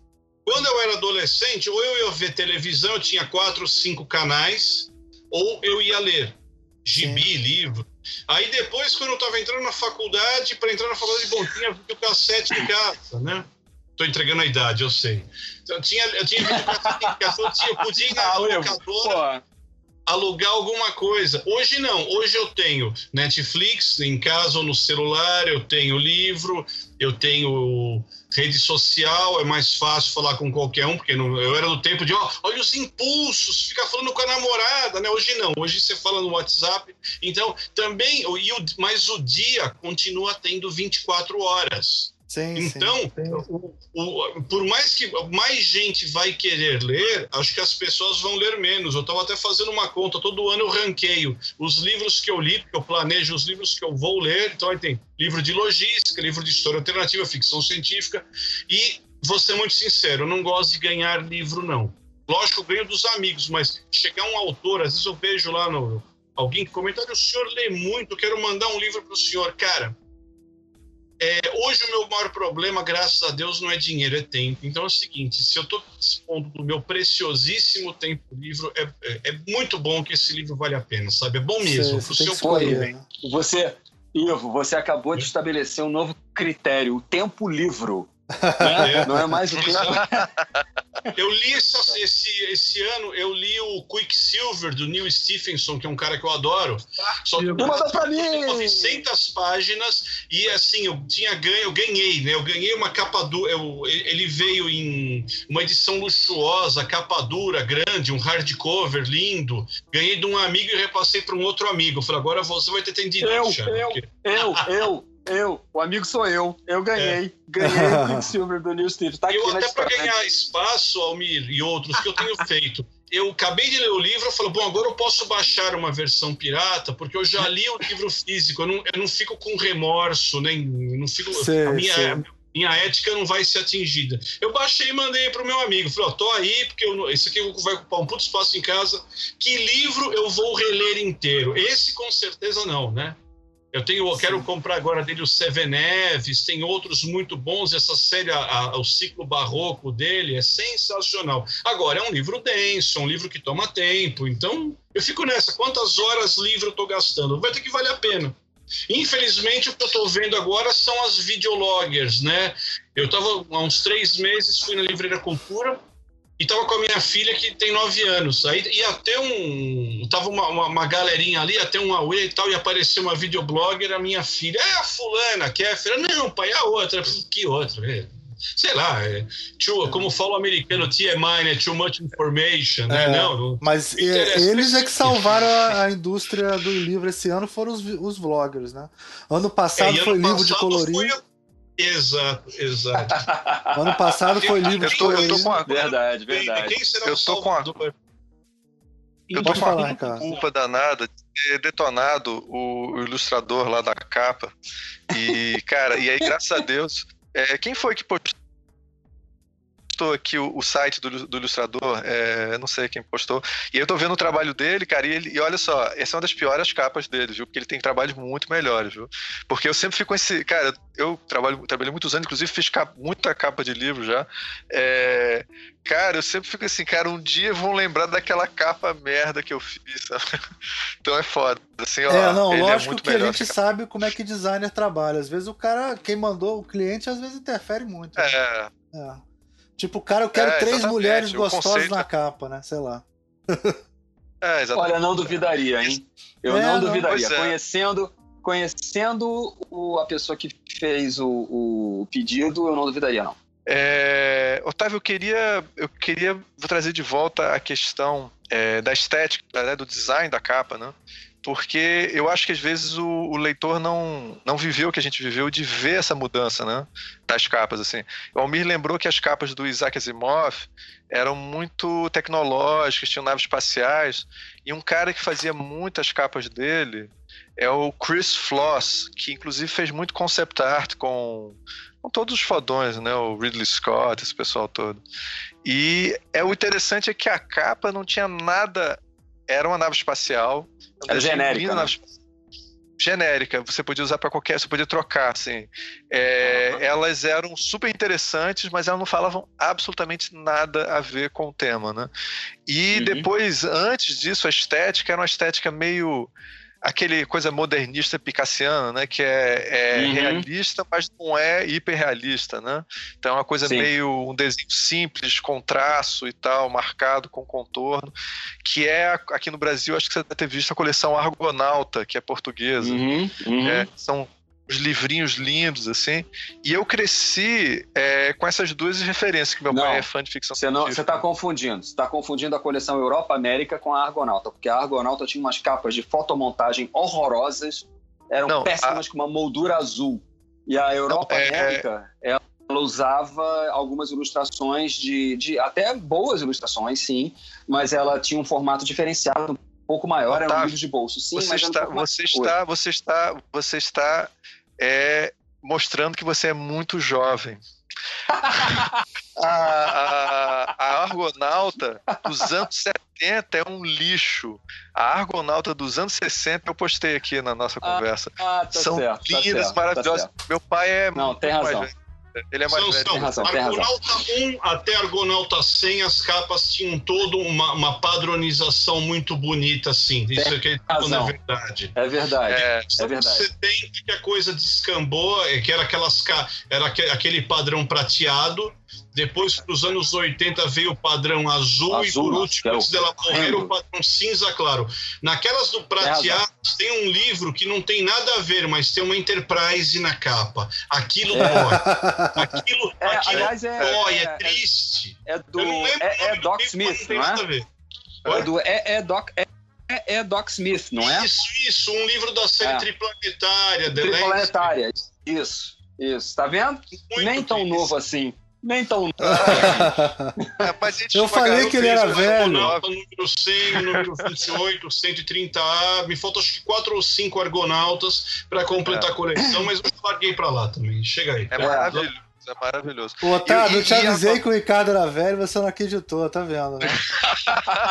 eu avisei, cara. O cara é tá velho. Tá certo, tá certo. Eu tô pegando emprestado, pegando a onda do meu pai nessa tá parada. Bom, pode ir, e a Argon... Argonauta é, tá, é interessante porque ela trabalhava também, é, e ela também era super genérica, cara, e era maravilhoso, porque eu me lembro quando era garoto, eu olhava a capa e dizia assim, cara, que capa do cacete, depois ele lê a história sobre outra coisa, não tem nada a ver, então é, eu achei interessante porque eu acho para mim isso meio que é uma, é uma evidência disso que você tá falando, né, porque essa capa, ela é, ela vira uma, uma, Eu não sei se você concorda, eu queria a tua opinião. Se ela não é uma evidência de uma estética da época, e não necessariamente tem muito a ver com o livro, às vezes não tem nada a ver com o livro.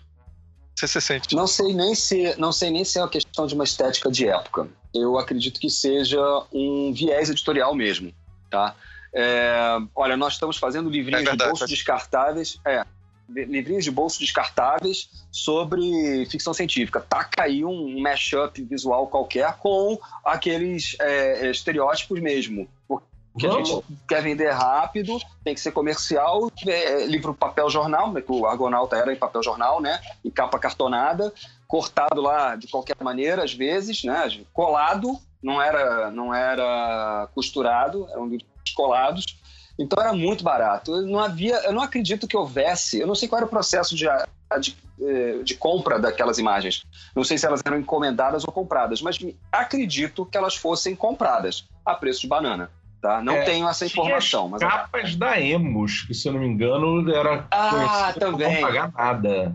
Pois e também é, a Emos fazia a versão pirata até da tradução, né, cara? Até a tradução era, era, era roubada lá, sem vergonhamente. Então era tudo tipo é, é, é, baratinho, olha lá. Os caras vendiam livros que eram basicamente livros piratas, coisa que agora a Aleph tá, eu tô falando, parece que eu tô fazendo propaganda da Aleph, mas, é verdade, porque cara, o, o, Adriano faz um trabalho legal. Ele faz a tradução direitinho lá, ele paga o tradutor, ele pega aqueles livros que ele conheceu quando ele era garoto e refaz de um jeito que ele acha que é digno para a obra, entendeu? E eu acho honestamente que esse deveria ser o comportamento geral de quem, tá, quer, quem quer tratar do gênero. Entendeu? Pô, você vai lançar o Orson Scott Card, cara, beleza. Eu tenho meus problemas com o autor, mas reconheço a importância dele. Mas então trate a obra com carinho, trate a obra com cuidado, faça uma pesquisa legal, tente, tente não ser óbvio, tente não ser é, é, banal na capa. Você não está vendendo uma obra banal, você está vendendo uma obra que tem uma importância sabe? Você fazer, mesmo, mesmo as versões mais baratas de banca dos clássicos emprestam essa importância clássica nas suas capas, né? Você, eu me lembro que eu comprei a meu Deus, a nova editorial fez uma coleção que era grandes clássicos da literatura, capa dura, por dentro era papel vagabundo, tá? Por dentro era papel jornal, mas era capa dura com debulho dourado. Não precisa chegar a esse, esse, esse requinte, tá? Mas tenha um pouco mais de carinho com a embalagem, o teu, o teu público agradece, o público vai querer comprar aquilo, vai querer usar, é, é mostrar aqui na estante, vai cultuar aquilo, vai virar um objeto de culto. Eu sou super a favor disso. Ó, vocês terem uma ideia. Ah, fala. Só, ah. vocês estavam falando, eu fui pegar aqui no meu subir, porque está no maleiro. Eu tenho um livro aqui que chama Quem é Quem na Ficção Científica, volume 1, a coleção Argonauta, que o Roberto Nascimento fez, isso em 83. E ele, ele lançou, em 85, ele lançou esse livro que foi o embrião do Clube de Leitores de Ficção Científica. Página 68, capa tipo 1. Esse estilo de capa vigora com pequeniníssimas diferenças do, do número 1 ao número 100. Lançado por Cândido Costa Pinto e mantido por Lima de Freitas até volume comemorativo. Então teve cinco capistas da, da editora Livros do Brasil. A Pedro, Cândido. Costa Pinto, Infante do Carmo, Lima de Freitas e Manuel Dias. Ou seja, made in Portugal tudo. Os caras faziam. Então, pô, como é que pode? Não liam as obras, faziam a capa desconectada do conteúdo, eles não liam as obras, é isso. Pô, porque se era genérico. Otávio, Né? Era você um sabe que genérico, você sabe que obra. você sabe que com essa pergunta retórica que você fez, eu poderia fazer várias piadas de português, mas eu vou evitar isso porque pra gente não A gente prejudicar Não a faz isso, audiência. não. vai que a gente tem público português vendo nosso programa. É, ó, pois não, é. peraí. Pedro Daria pra Bolsa, Vou o dizer Pedro coisa. vai ouvir depois que eu vou linkar. Mas ó, é, Jorge eu- Candeias, Jorge Candeias. agora Tem, vários, sentindo- tem várias explicações por que, que os portugueses fazem ca- capa genérica, mas eu não vou poder explicar isso pra vocês em público aqui.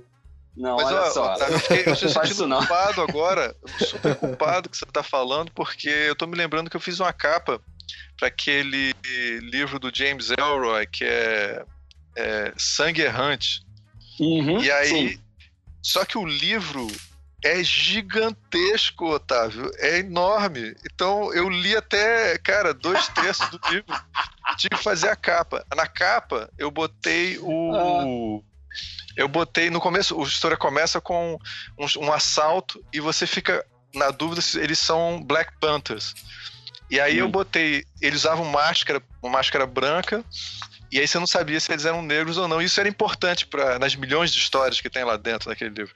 E aí eu botei essa cena porque a cena, como você estava falando, eu, eu não queria induzir a uma imagem, a um personagem específico nem nada, então eu Uhum. coloquei isso. Mas eu nunca descobri se realmente eles são Black Panthers ou não, que eu não consegui chegar até o final do livro, cara. Eu tinha que entregar a capa, cara, Você não terminava que- nunca. né? Não é só eu, você. cara- O problema não é só isso. Eu tava falando do, do Neverness, do David Zindel, e aquela imagem do foguete sobre a cidade Art Deco pintada de dourado tem uma cena parecida na página 3 do livro. Assim, a cidade não é aquela daquele jeito, mas o cara pode inferir que ela é. E a nave certamente não é daquele jeito, mas o cara pode inferir que ela é também.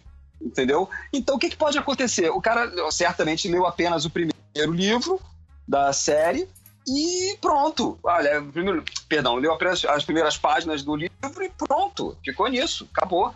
Entendeu? Vou fazer Ah, mais, meu tempo tá acontece. corrido. É, meu tempo tá acontece. corrido, é aqui mesmo. E aí ele pegou essa imagem, ah, essa imagem me remete a esse clichê, meteu o clichê lá e pronto. Você está falando aí Então, do- da capa do- de, de fazer no tempo, Otávio? A, nós conhecíamos a que fez a- as capas na época da Imago, da editora Imago, da saga da. Oh, meu Deus do céu. Bruma de Avalon? Da Bruma de autora. Avalon? Não, da, da. que pegou a saga de Rastor. Ah, Marion Zimmer Bradley? Isso, da, daqui no Brasil pela Imago. E Sim, na hora sim. de fazer a corrente partida, a criatura me disse, cara, eu não tava com, não tava com, com, com tempo para isso. Qual é o nome do livro? Corrente partida perfeitamente. Colocou vários elos assim de uma corrente, coisa, e pá, lá no meio. Pronto, corrente partida. Acabou, entendeu? É, fora não fora ser quando assim, o cara né? tem uma ilustração Esse pronta já também, né? Tipo, ah, eu faço sempre capas pra ficção científica. Vê que ele fez esse, essa capa pra um, sei lá, no reino da Atlântida, sacolé? Aquela nave era um submarino. Ah, e aí sim, depois sim, chamaram é. ele pra fazer uma outra capa. Ele, ah, vou pegar aquela da Pode Atlântida e vou colocar Pode aqui e ser, já né? foi. Pode ter acontecido, não é Pode ser, difícil, pode ser. Não, não pode não. É, Deve mas, ter bom. acontecido alguma vez na história isso aconteceu. É. Sim, sem dúvida, mas isso é o meu ponto é que isso depõe contra o, o produto em si e que acaba eu acho que isso reflete em venda negativa, entendeu? Por isso a gente eu fiz questão de ter o Ivo no artigo para a gente fazer um apanhado disso aí. Quantas andam? Como é que estava o negócio? Houve deca- decadência? O mercado quantas anda e tal? Ah, outra coisa que ninguém lembra, por exemplo, ah, não, eu prefiro ler o livro físico. Tudo bem, eu gosto de ler o livro físico. Eu tenho uma tendência maior ao livro físico. Porém, eu te, é, velho. Isso é coisa de velho. não, não, não, vou te falar o que que é pior, o que que é mais coisa de velho. Com a idade, minha visão decaiu. né? Minha acuidade visual decaiu.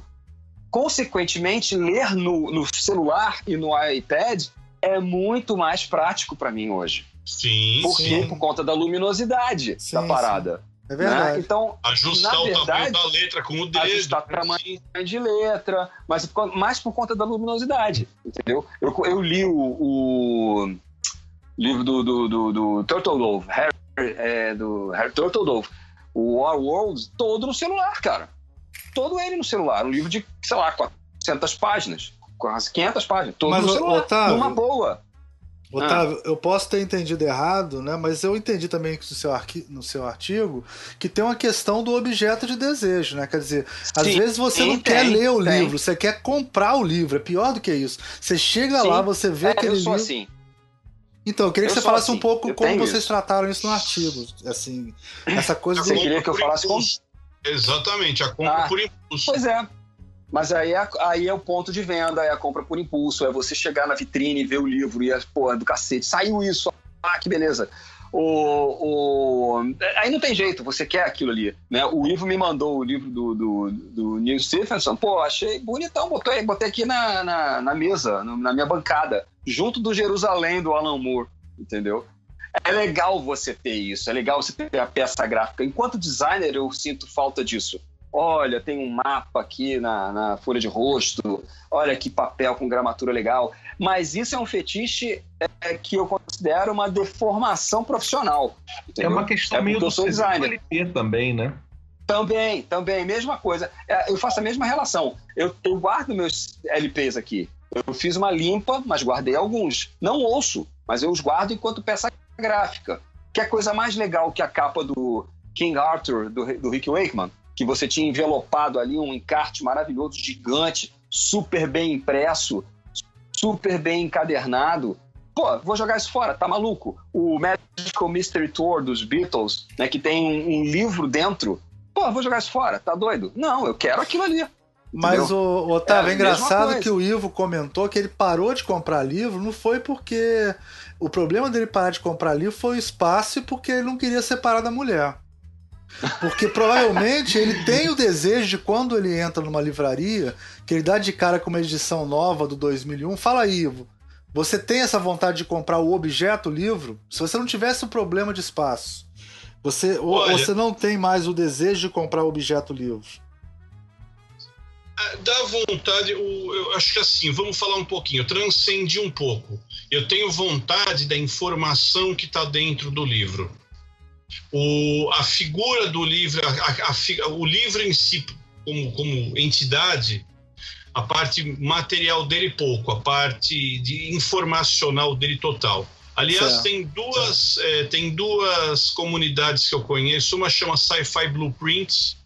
Eu também sou muito fã de Star Trek. O pessoal tinha o tempo da Frota Estelar, a gente era do grupo de engenharia, então tinha plantas de nave. Tem uns malucos no Facebook que tem o que eles chamam de Sci-Fi Blueprints. Olha, cara, me humilha. Porque filme que eu não conheço, seriado que eu não conheço, o cara tem até a maquete da privada, literalmente. É humilhante os terabytes de coisa que o povo posta. Outra, tem um grupo até que a gente montou aqui, de só de gostar, chama Space Art. Eu e o Paulo Pugno também dos tempos de frota. Então o pessoal posta muita coisa, Jim Burns, Chris Foss, Angus McKee, e, e todo esse pessoal posta muita coisa e a gente posta coisa lá. E tem também um outro grupo no Facebook chamado Atom Punk. Atom Punk seria ficção científica com a temática nos 60 e 70. E muita coisa legal. Então, toda hora tem um cara no Atom Punk que chama Roman Stepar, é um tcheco. E ele posta um monte de coisa. Eu tem cara que eu acho que Eu fica o dia inteiro no Google. Não é possível. né? Eu falei, você não trabalha, você não vive, você não. Tem, posta um monte de coisa. E então, resumindo, para mim é uma questão de espaço. E outra, vamos lá. Quantos livros eu releio? Menos de 1% do que eu li eu releio. Livro, eu tenho uma coisa que eu comento muito cotável.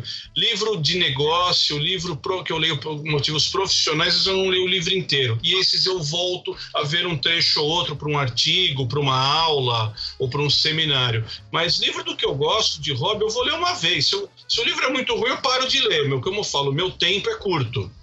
Mas se não, já não, já não passo por essa, até porque o livro está dentro do maleiro, está entuchado, ou se ele ficar na prateleira, eu só vou ver a lombada do livro, né? E aí tem aquele problema, tem a lombada francesa, a lombada americana, inglesa, né, Otávio? É. Verte tudo. Então, eu, eu não, você não vai ver a capa, você vê a capa no ponto de venda na hora de comprar. Você não vê mais. Só para complementar, quando a gente fala, eu usei muito esse livro aí que eu botei ali na listagem, O Comportamento do Consumidor, do Ernesto Giglio. Ele mostra muito bem o que é a compra por impulso. É um livro que a gente usa, inclusive, em cursos de graduação, de administração ou de marketing, para jogar isso. Eu, quando comecei a mexer com logística e falar de canais de distribuição, tive que estudar um pouco mais. Um canal de distribuição é a livraria, o outro é o e-commerce, e daí por isso que você vê alguns, algum, algumas editoras que chegam a fazer um, um, um videoblog, né?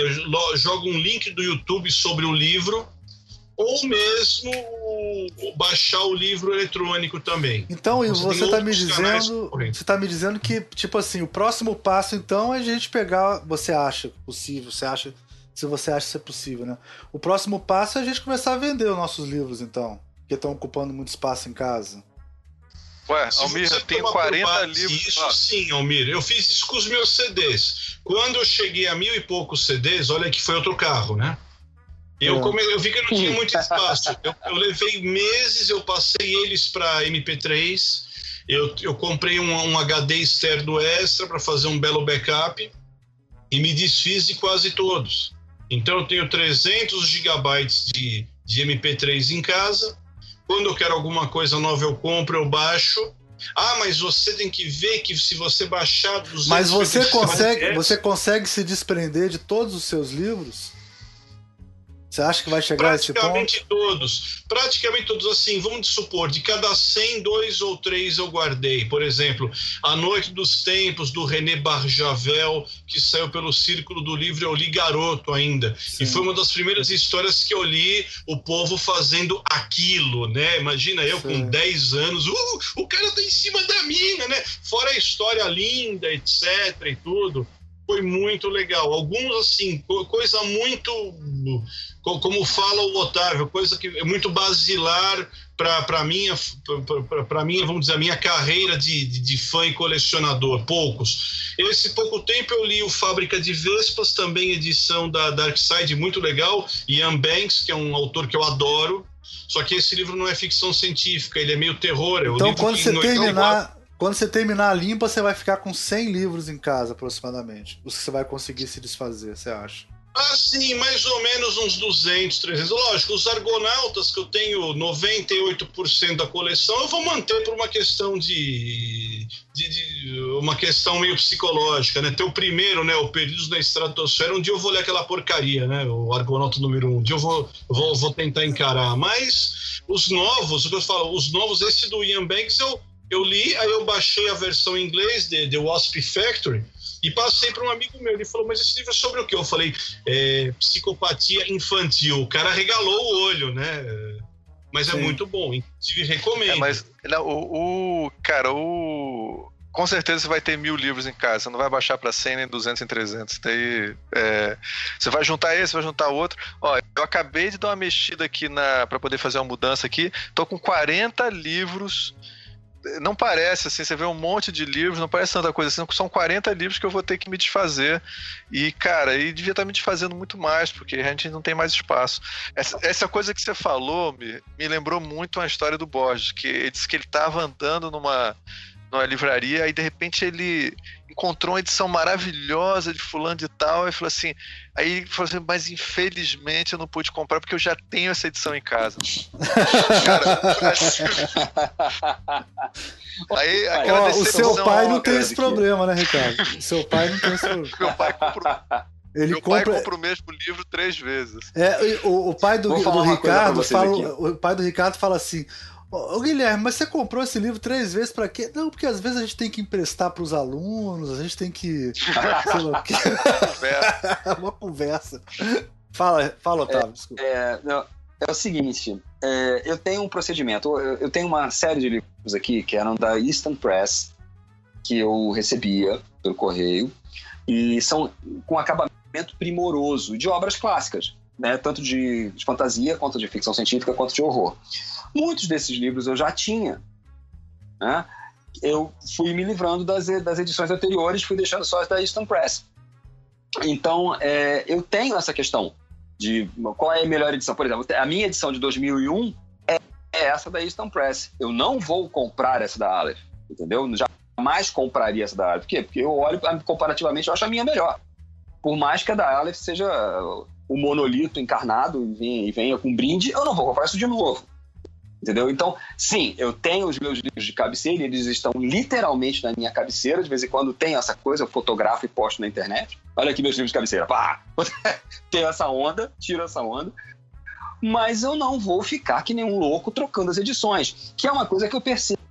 O, a Aleph fez isso, né? Ó, traz a sua edição anterior do, do Duna, que a gente troca por uma nova. Nem, nem pensar, nem pensar a minha edição de Duna eu não vou trocar nem por um decreto. A minha é muito melhor que a Até sua. Porque a tradução está muito melhor, né? Vamos reconhecer. Espera aí.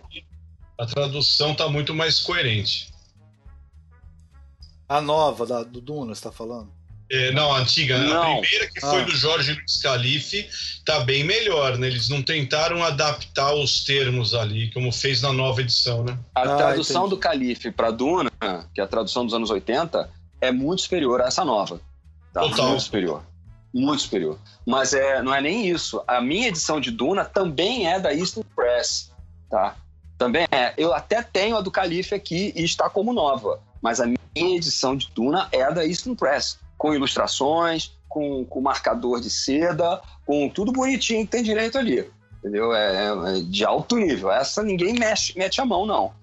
E, mas essa é tal coisa, esse sou eu. Então eu me livro das edições anteriores quando eu tenho, quando eu consigo aquela edição que eu considero a minha edição definitiva, entendeu? De determinados livros. Por Laranja Mecânica, a minha edição definitiva de Laranja Mecânica é a da Aleph, tá? Porque eu não conheço nenhuma melhor que aquela.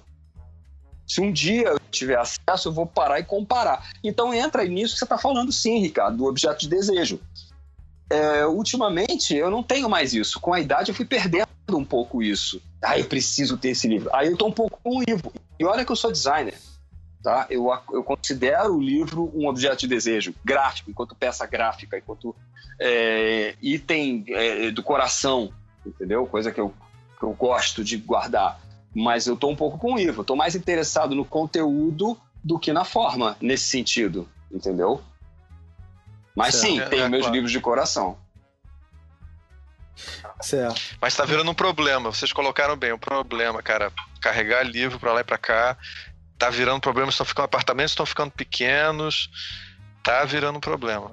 É, Só tá virando o Japão, né? você não vai ver mais durante anos. Quer dizer, então é. pra quê? Né? Você não vai olhar pois pro é. livro. Você não vai. Tem uma história, tem uma história rápida. O, Ivo, não sei se foi você que me contou essa o, a mulher deu o ultimato no sujeito. É, bicho, ou os livros vão pra rua, ou os livros vão pra rua. O cara, tipo assim, tinha o, o apartamento atolhado de livro. Foi o antigo presidente do CLFC, o Olavo Bilac dos Santos Victor. Ele era, inclusive, oficial da Marinha, era daquele ah. pro, projeto do submarino nuclear em Iperó. e ele brigou com a mulher, e a mulher sabia, ele estava separando da mulher. Isso foi em 89, 90. Eu era novato no CLFC, e a mulher e a mulher jogou fora uma porrada de livro porque ela falou: "Isso vai afetar o cara, né? Aí eu vou bater onde dói". Não, horrível. E aí não, ele ficou não. doido, ele separou e foi refazer a vida dele. Parece que ele já tinha outra mulher, inclusive, né? Não, não, não, sei, não lembro dos detalhes da fofoca. Mas eu lembro que a gente saía de sábado, ele ia no sebo, ele comprava o que aparecia, porque ele tinha que refazer o acervo dele. E eu falava, não, esse eu li, mas esses aqui eu não li, eu preciso, né? O cara desesperado. Ah, né? ah, Isso já brincou. Mas... Isso deve ser um tipo de toque, né? Não, não era essa história, não. A história então era outra. Aí a mulher chegou pro cara e falou: Olha, bicho, não tem mais como, né? Te livra aí, dá teu jeito. Aí o cara, né, com o coração no pé, se livrou. Passa o tempo, a mulher vai lá ver as contas da casa, lá do casal e tal, e nota que tem um apartamento que ela não sabia que existia, né? que o cara estava mantendo com dinheiro de uma conta que não era deles. A mulher desce lá, tipo, pra quebrar a cara de, da sirigaita que estava lá dentro, é claro que estava, mas ele, mas assim, tacar fogo no prédio. Do que ela entra, então, tá lá, o que que tá lá dentro? Os livros do sujeito. É. O cara alugou, arranjou um apartamento novo, menor, para botar os livros.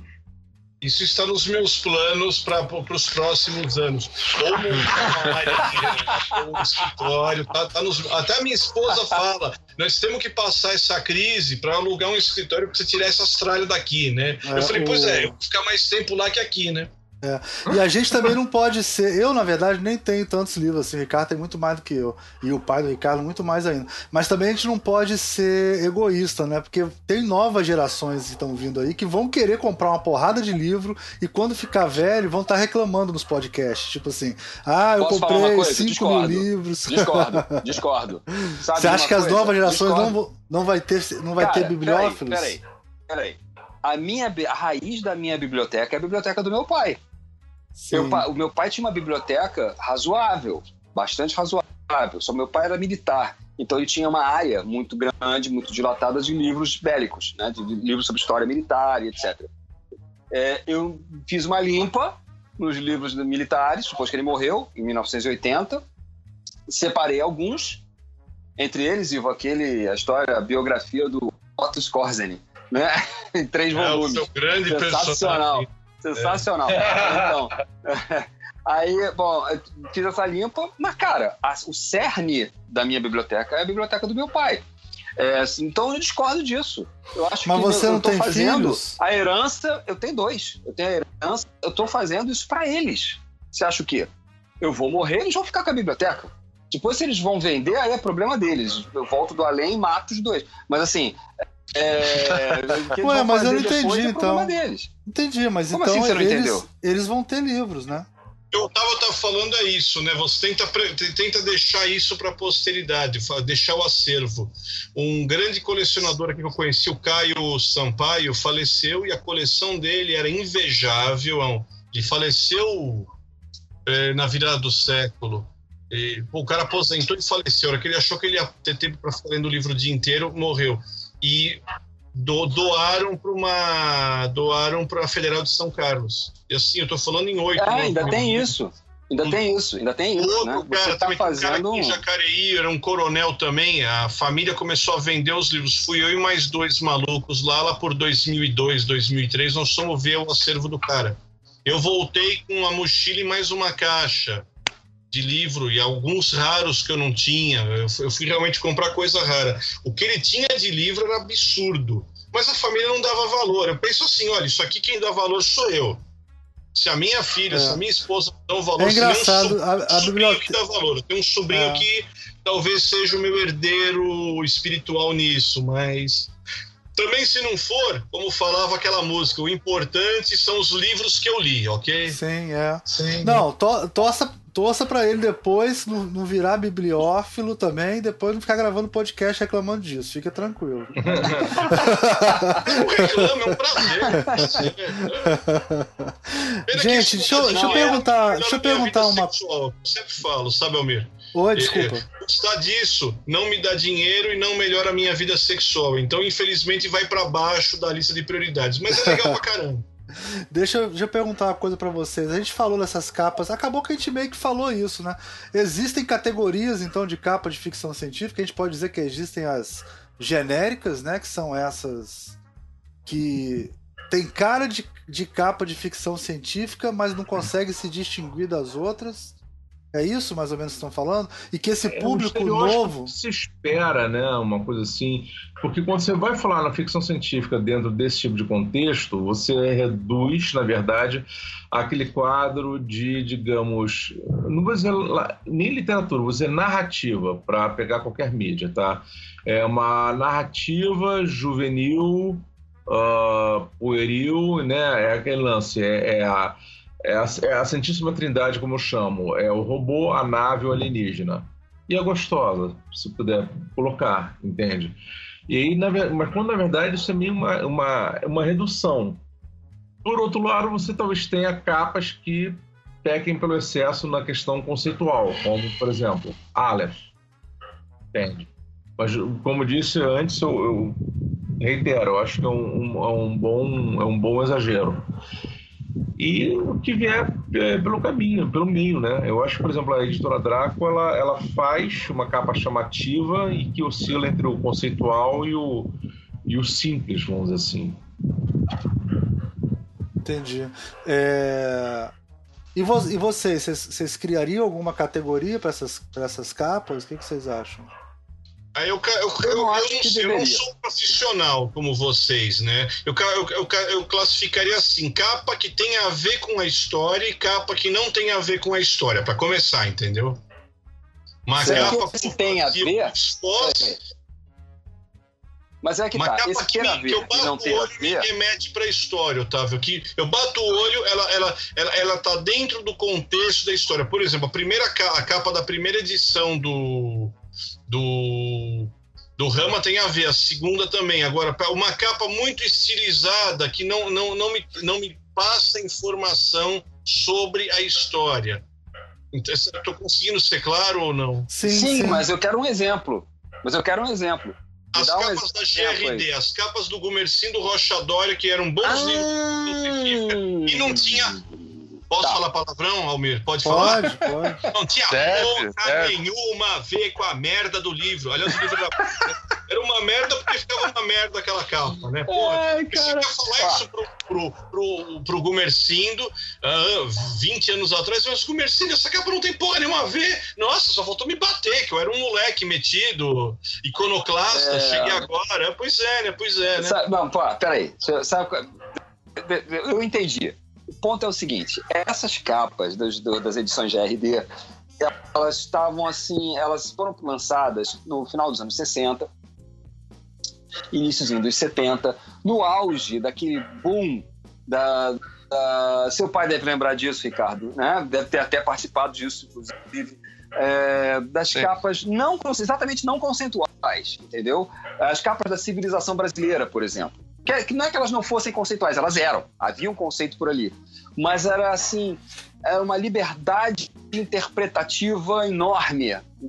Tô Sem dúvida. claro, você, né? É, é, é, tem, tem, a gente tem que mencionar o grande Eugênio Hirsch, que Exatamente. era o, cap, o designer das capas, não? Pois é. Então, uh, o ponto é, o, o Gumercindo, ele tinha uma visão muito inteligente sobre os livros que ele ia lançar.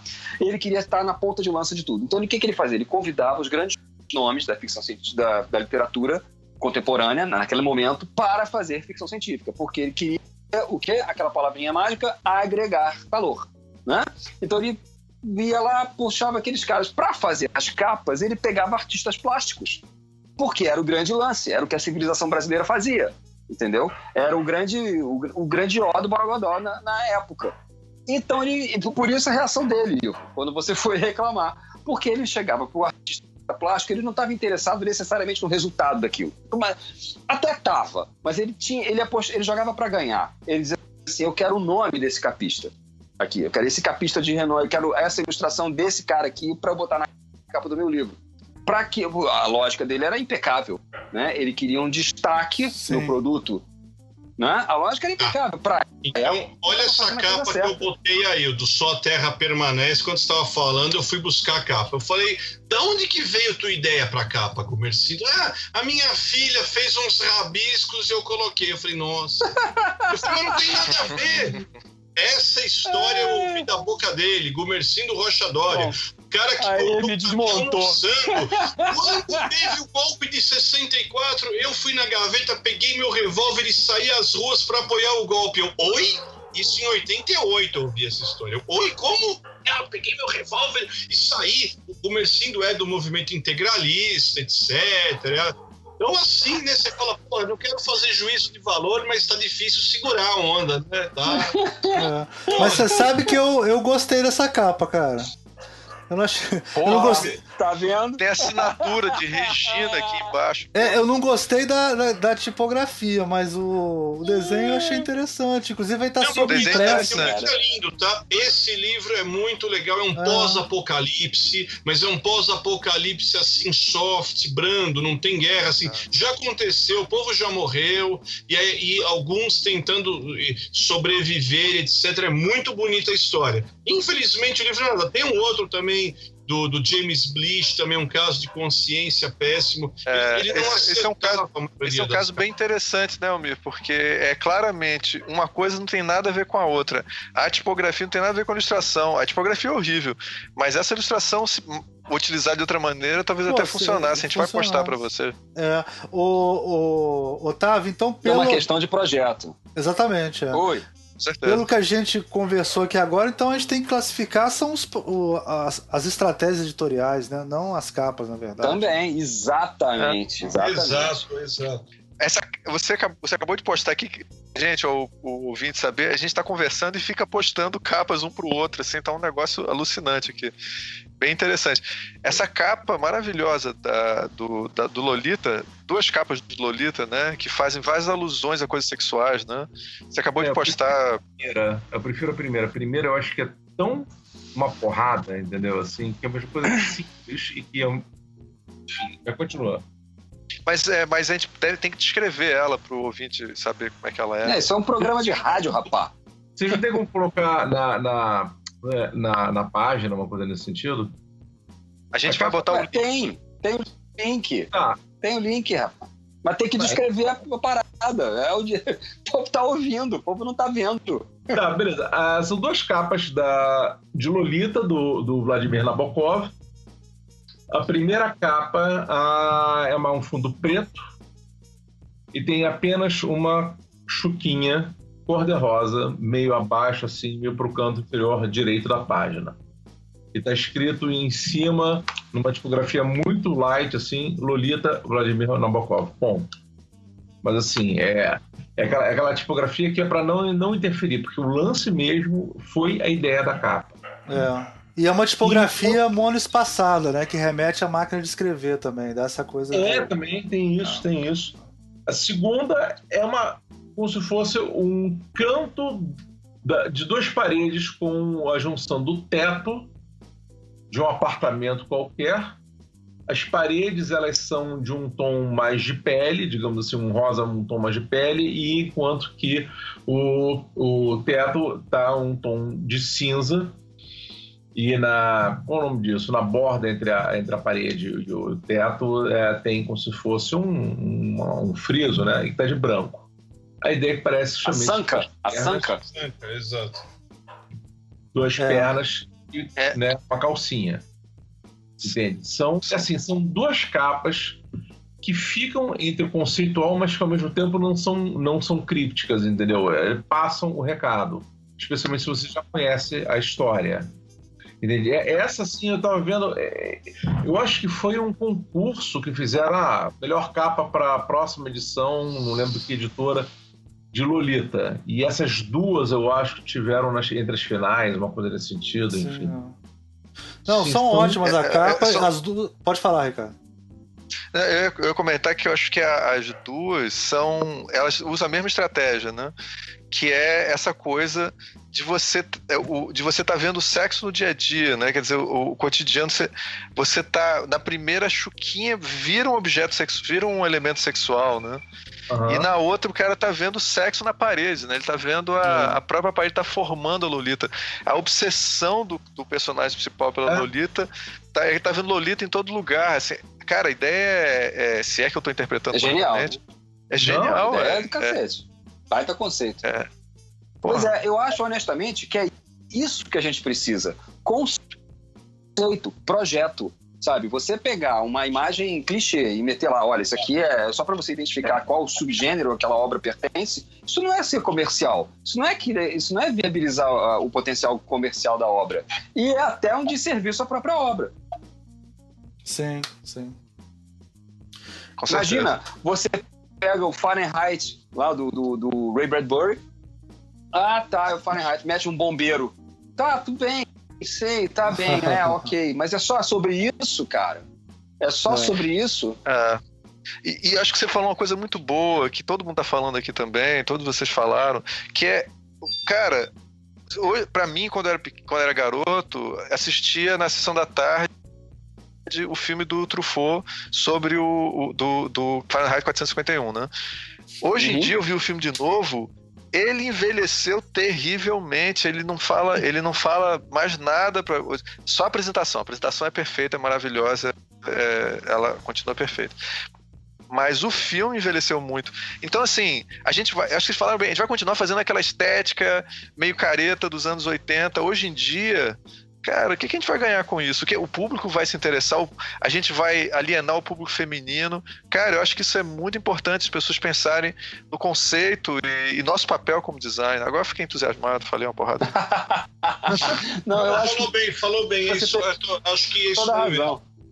É Ah, pra lembrar, umas duas semanas É atrás eu assisti, assisti um documentário. é, parece que são três documentários, uma série de três documentários, acho que feitos pela BBC, sobre o- a questão do livro, sobre o livro em si. E o segundo é sobre capa. E eles pegaram para exemplificar a evolução das capas do romance do George Orwell, 1984. Sensacional. Sensacional. Como é que era para fazer na Inglaterra, como é que foi a abordagem nos Estados Unidos, e assim, a capa dos Estados Unidos não tem nada, vezes nada a ver com absolutamente nada, embora ela fosse uma capa que retratasse mais assim, os elementos que você encontrava no livro, enquanto que a, a, a versão inglesa era aquela coisa mais estilo Penguin, entendeu? Só ah, o, a, a tipografia, não tinha imagem, entende? E, e aí a gente começa a colocar as derivações que vieram a partir disso. Porra, sensacional. Sensacional. Esse documentário é maravilhoso. É, é muito legal. Vocês E lembram o nome, grande- não? Lembra o nome documentário? Eu vou lembrar e, e vou lembrar também coloca. Merece o link aqui, Eu merece colocar. o link disso daí também. Também fiquei curioso. Ó, eu tô botando aqui um link, depois de repente vocês colocam, justamente é. É, é fácil para o ouvinte colocar. 1980, escreve no Google Images 1984 covers, entende? Ah, Pra legal. ter uma ideia. Inclusive, tem algumas capas que estou olhando daqui que constaram no documentário. A capa americana que eu falei tá. Bom, na minha resolução é a penúltima da, da, da à direita, na primeira linha. Enfim, pô, muito bom. Ah, legal. Gente, nós estamos aqui com uma hora e quarenta de programa já. Vamos partir para as perguntas finais aqui. É, a primeira coisa que eu queria saber, já que a gente já falou tanto de capa aqui, que você, que a gente tem relação emocional com essas capas, né? Eu queria saber é, qual é a primeira capa de, de ficção científica que você se lembra, tá? E depois é, alguma que te marcou, qual é a, mais, a sua predileta, não sei. Quem pode começar falando aí? Posso, posso eu, posso eu. É, Fala aí, a minha primeira que marcou, que eu lembre, talvez tenha sido o primeiro romance, romance não, mas livro de ficção científica, que não fosse uma coisa mais juvenil, enfim. Que foi pela Cedibra, o Eu Robô. Quem é que lembra? Eu acho que eu lembro. Eu lembro. Eu- Era essa que eu ia falar. Que tem um robô em perspectiva na capa. Sim. É, não, tinha uma coisa que parecia um totem maluco, entendeu?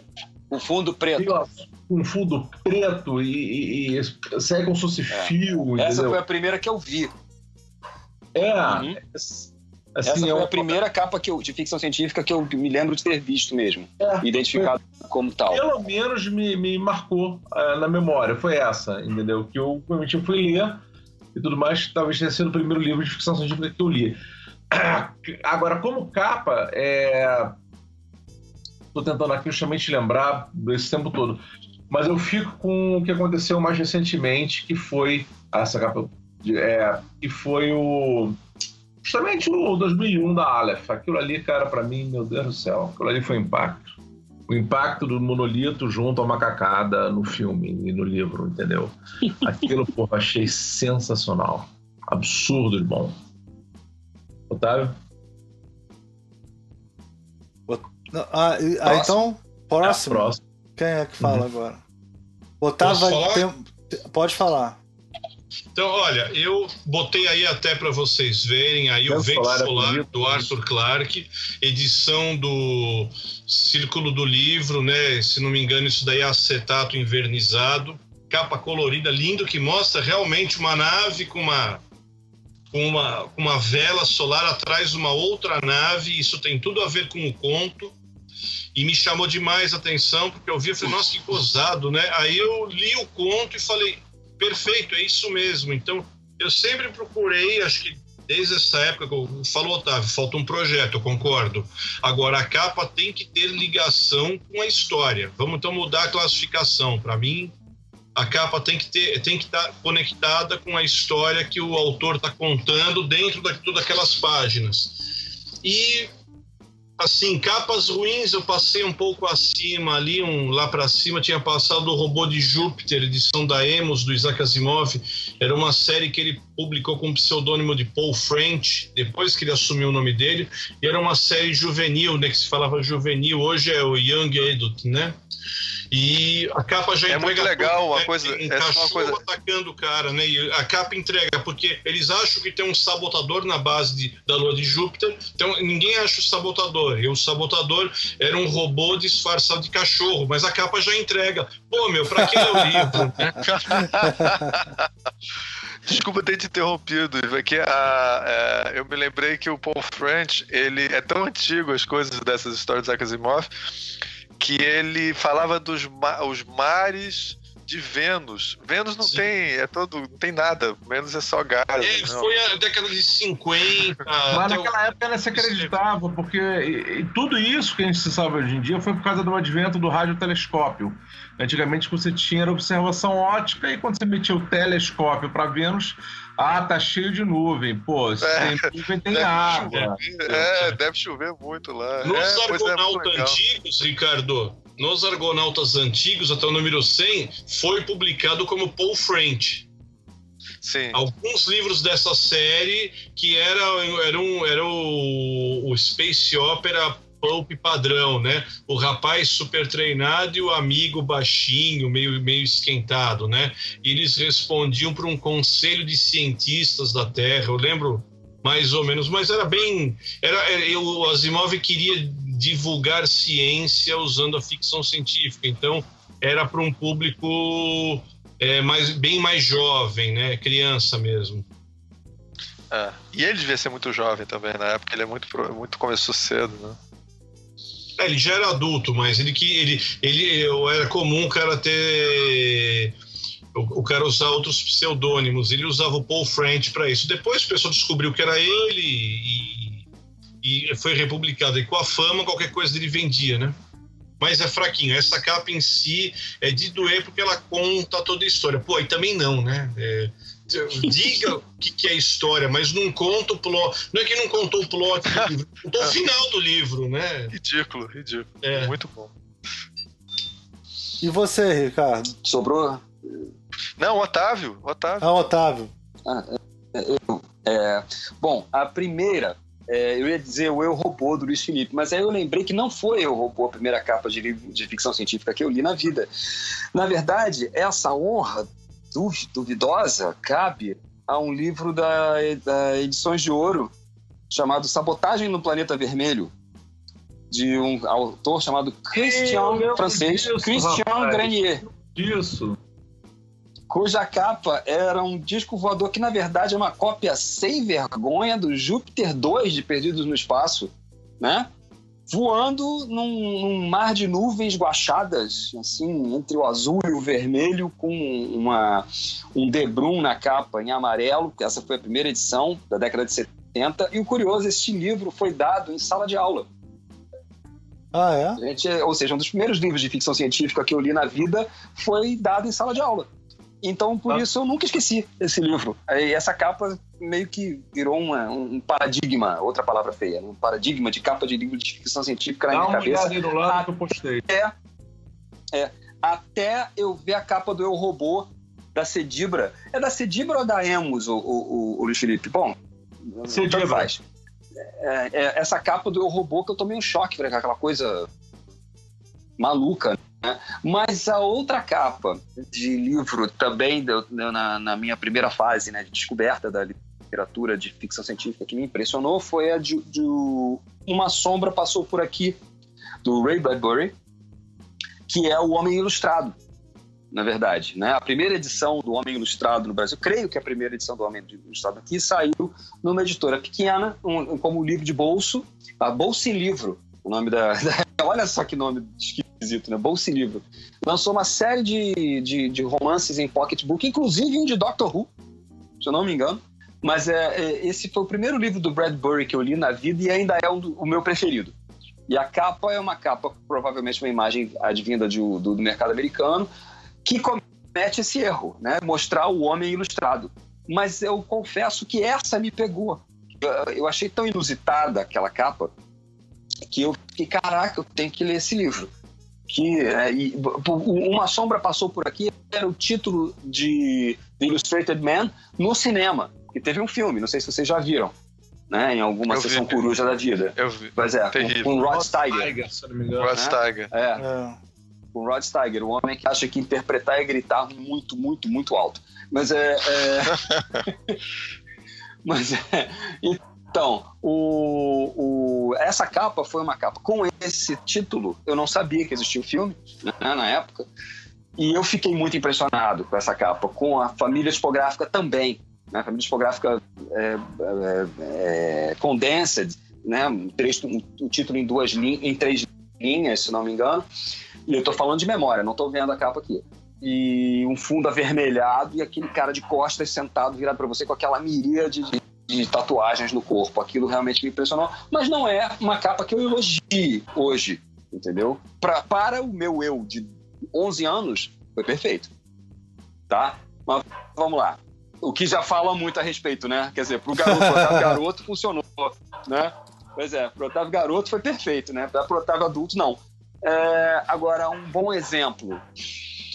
Cara, são tantos bons exemplos, assim, mas eu vou ficar com um que é na verdade, é uma, eu, eu, gosto da ideia de coleções, entendeu? E eu acho que é aquela, a, a série clássica do, do Júlio Verne. Putz, que foi lançada em banca de jornal há uns três, é, uns três ou quatro anos. Ah, não, então não é Não essa, sei se vocês chegaram não. a acompanhar. Não, mas é a mesma, é a recriação é, sim, daquelas sim. capas clássicas das primeiras edições de Júlio Verne na França. Eu acho aquilo espetacular como projeto gráfico, como concepção artística, como unidade de obra, como é, é, projeto de ponto de venda. Acho aquilo espetacular. Agora, foi feito no século XIX, né? e refeito agora, né? Sim. E, é, reencadernado agora. Mas é, assim, eu acho lindo aquilo. Eu tenho todas elas aqui. Não todas, não, mas tenho uma boa parte dela aqui em casa. Você vê, eu sou um fetichista desgraçado, né? Eu tenho as coleções da Easton Press, tenho as coleções do Jorge, do, do, do, do Júlio Verne, tenho lá o meu Jorge Luiz Borges de cabeceira, é tudo na cabeceira. Tudo na cabeceira. Eu, pois é. É. É isso. essas. Acho que as minhas, acho que as minhas contribuições são essas. Pra tentar, tá bom, para tentar ser contemporâneo, tá? Pra ser assim, tipo, pô, tem coisas muito boas sendo feitas hoje ah, sim, eu vou ter que ficar com Laranja Mecânica.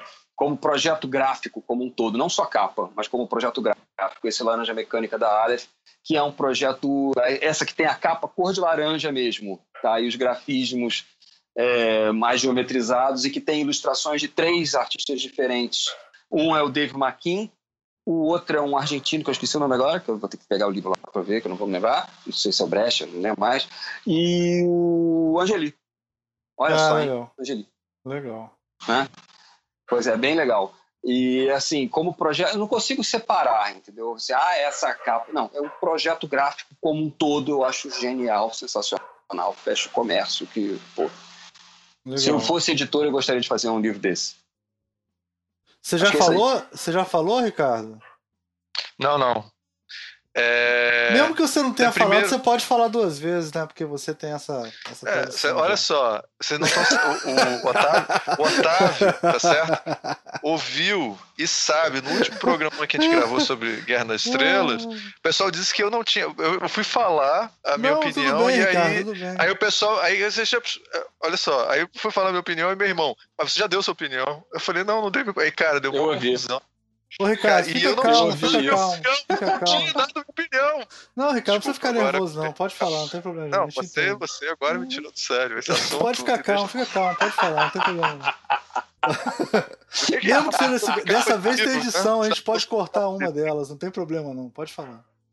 Pode falar. Então é o seguinte, olha só. É, primeiro, é, a gente estava falando no final desse documentário que a gente estava falando ainda agora, viu? É, o Luiz Felipe estava falando sobre o documentário. é, eles entrevistam o David Pearson, que é o cara que é o grande cara das capas é, da, da, da Penguin atualmente. E ele fez uma coleção maravilhosa, só porque ele é, vale a pena ver ele ser entrevistado. E Almir, esse cara foi aluno da Catherine Dixon, que é uma amiga Ah, nossa. esse cara é famoso, esse cara ganhou prêmio de melhor designer, esse cara é fodão. Porra, ele é, ele é foda, é uma grande influência e ele, cada capa ele faz num estilo diferente, assim, é, é genial. Quem quiser conhecer mais o trabalho dele também, eu aconselho ver a, a coleção é, Great Ideas, que são é, grandes ideias, que é, ele pega um trechos de livros de filósofos, é maravilhoso o trabalho, isso tem tudo a ver com o que a gente está falando. Mas ó, eu, eu vou fazer o seguinte, já que vocês citaram capas maravilhosas, eu vou citar um exemplo didático aqui. A primeira capa ruim de ficção científica que eu vi, de verdade, que me fez pensar que capa tem capa ruim, né? É quando eu li a Fundação, a, a capa tinha o Harry Seldonzinho, que é o personagem principal. É terrível, é. é, é. Pois é. Aí. terrível, ele sentadinho Olha aí. ali. Aí eu falei assim, cara, não tem nada a ver com o Harry Seldon que tá na minha cabeça. Aquele cara ali não tem nada a ver, é uma cadeira toda meio mecânica, assim, um futuro que não tem nada a ver com o futuro do livro. É, aí e me incomodava, eu ficava abrir a capa, eu queria, sabe, eu queria uma outra edição para ler o livro, porque me incomodava muito. E aí quando eu fui fazer capa, eu comecei a pensar sobre isso. Eu lembrava sempre desse exemplo, assim, péssimo, não tem nada a ver. Flaubert aí, né? Isso eu Olha o conheço, Flaubert achei aí. legal. Eu achei legal porque mostrava o Harry Seldon no fim da vida dele mesmo, tendo aquela ideia, eu consegui, né, tudo, aquela cidade, Tran- parecia que era Trantor mesmo ao fundo, mas ela remetia ao fim do livro, né, um velhinho lá, eu lembro sentado, né, o- estão falando daquele É, velhinho, né, no fim da história. Chegou no fim da história, né? eu, eu senti que o cara tava é, atrapalhando um pouquinho minha capacidade de imaginar o Harry Seldon. Eu, eu- ele podia ter. Olha, olha aí. É, em É o, é o eu não Flaubert. acho. Eu, é, o Flaubert não tá sem. Eu não acho que ele. Acho que ele talvez. Não é tirar completamente, mas deixar um espaço, né? Não acho, Otávio? De repente, pro cara imaginar um pouquinho também. Eu situação. acho, eu acho sim. Eu acho que um eu acho que tem que, tem que ter um, um, um- um espaço para você complementar com a tua visão. É, Você não pode fechar completamente, dizer, olha, é isso aqui, pronto. Não, você não é o dono da verdade. O livro ele é complementado pelo leitor. E, e a ilustração da capa do livro tem essa responsabilidade também. Ele é um pra nossa, jogo, a ela nossa, propõe um jogo. É. A nossa concepção, a nossa sensibilidade moderna também pede um pouco isso. Talvez, sei lá, nos anos 50 tivesse uma outra coisa, não sei. É, e queria, antes de tudo, agradecer vocês. Tá, tá sendo um prazer imenso poder ter os especialistas todos juntos aqui. Então, para mim, é só para agradecer. É isso. Não, mas tudo bem, depois você agradece de novo quando a gente for fazer agradecimento. Vou falar. A Se sua eu tô- mãe se- se o jeito que você Almir. antecipou. É, ele tá, Tá não, ele tá sono, fazendo, Ricardo? ele tá Quer dormir? fazendo direto, tá direto, tá Almir, direto, isso tá foda. Olha só, Almir. A sua mãe não tem nada a ver com isso. não falar. Vem cá, então eu. Cara, eu, eu não vou, eu não vou fazer das minhas capas. Eu, acabou? Posso ir, Ricardo? Terminou? Pode, pode sim, Almir. Eu, a- Você não as minhas falou capas. não, já, as minhas capas são mais emocionais, assim, né? É, A primeira que eu me lembro é uma coleção, porque eu passava férias em Montes Claros. E antigamente, não sei se vocês lembram, que as férias duravam três meses, né? Quando eu era jovem era assim. As férias eram longuíssimas. E lá em Montes Claros é isso que o Ivo falou, né? Ou você via Bandeirantes ou Rede Globo, que eram os dois canais que tinha, ou lia livro. né? E aí, cara, eu passei as minhas férias inteiras lendo essas coleções do Júlio Verne. Chamava coleção Júlio Verne mesmo, até postei pra vocês verem. Uma tem um foguetinho do lado, assim, não sei se vocês vão lembrar. Ela nem é um acabamento tão bom, nem nada disso. E ela é editada pela Paula Azevedo, editora Paula Azevedo, bem antigo, assim. Impressa em tipografia ainda.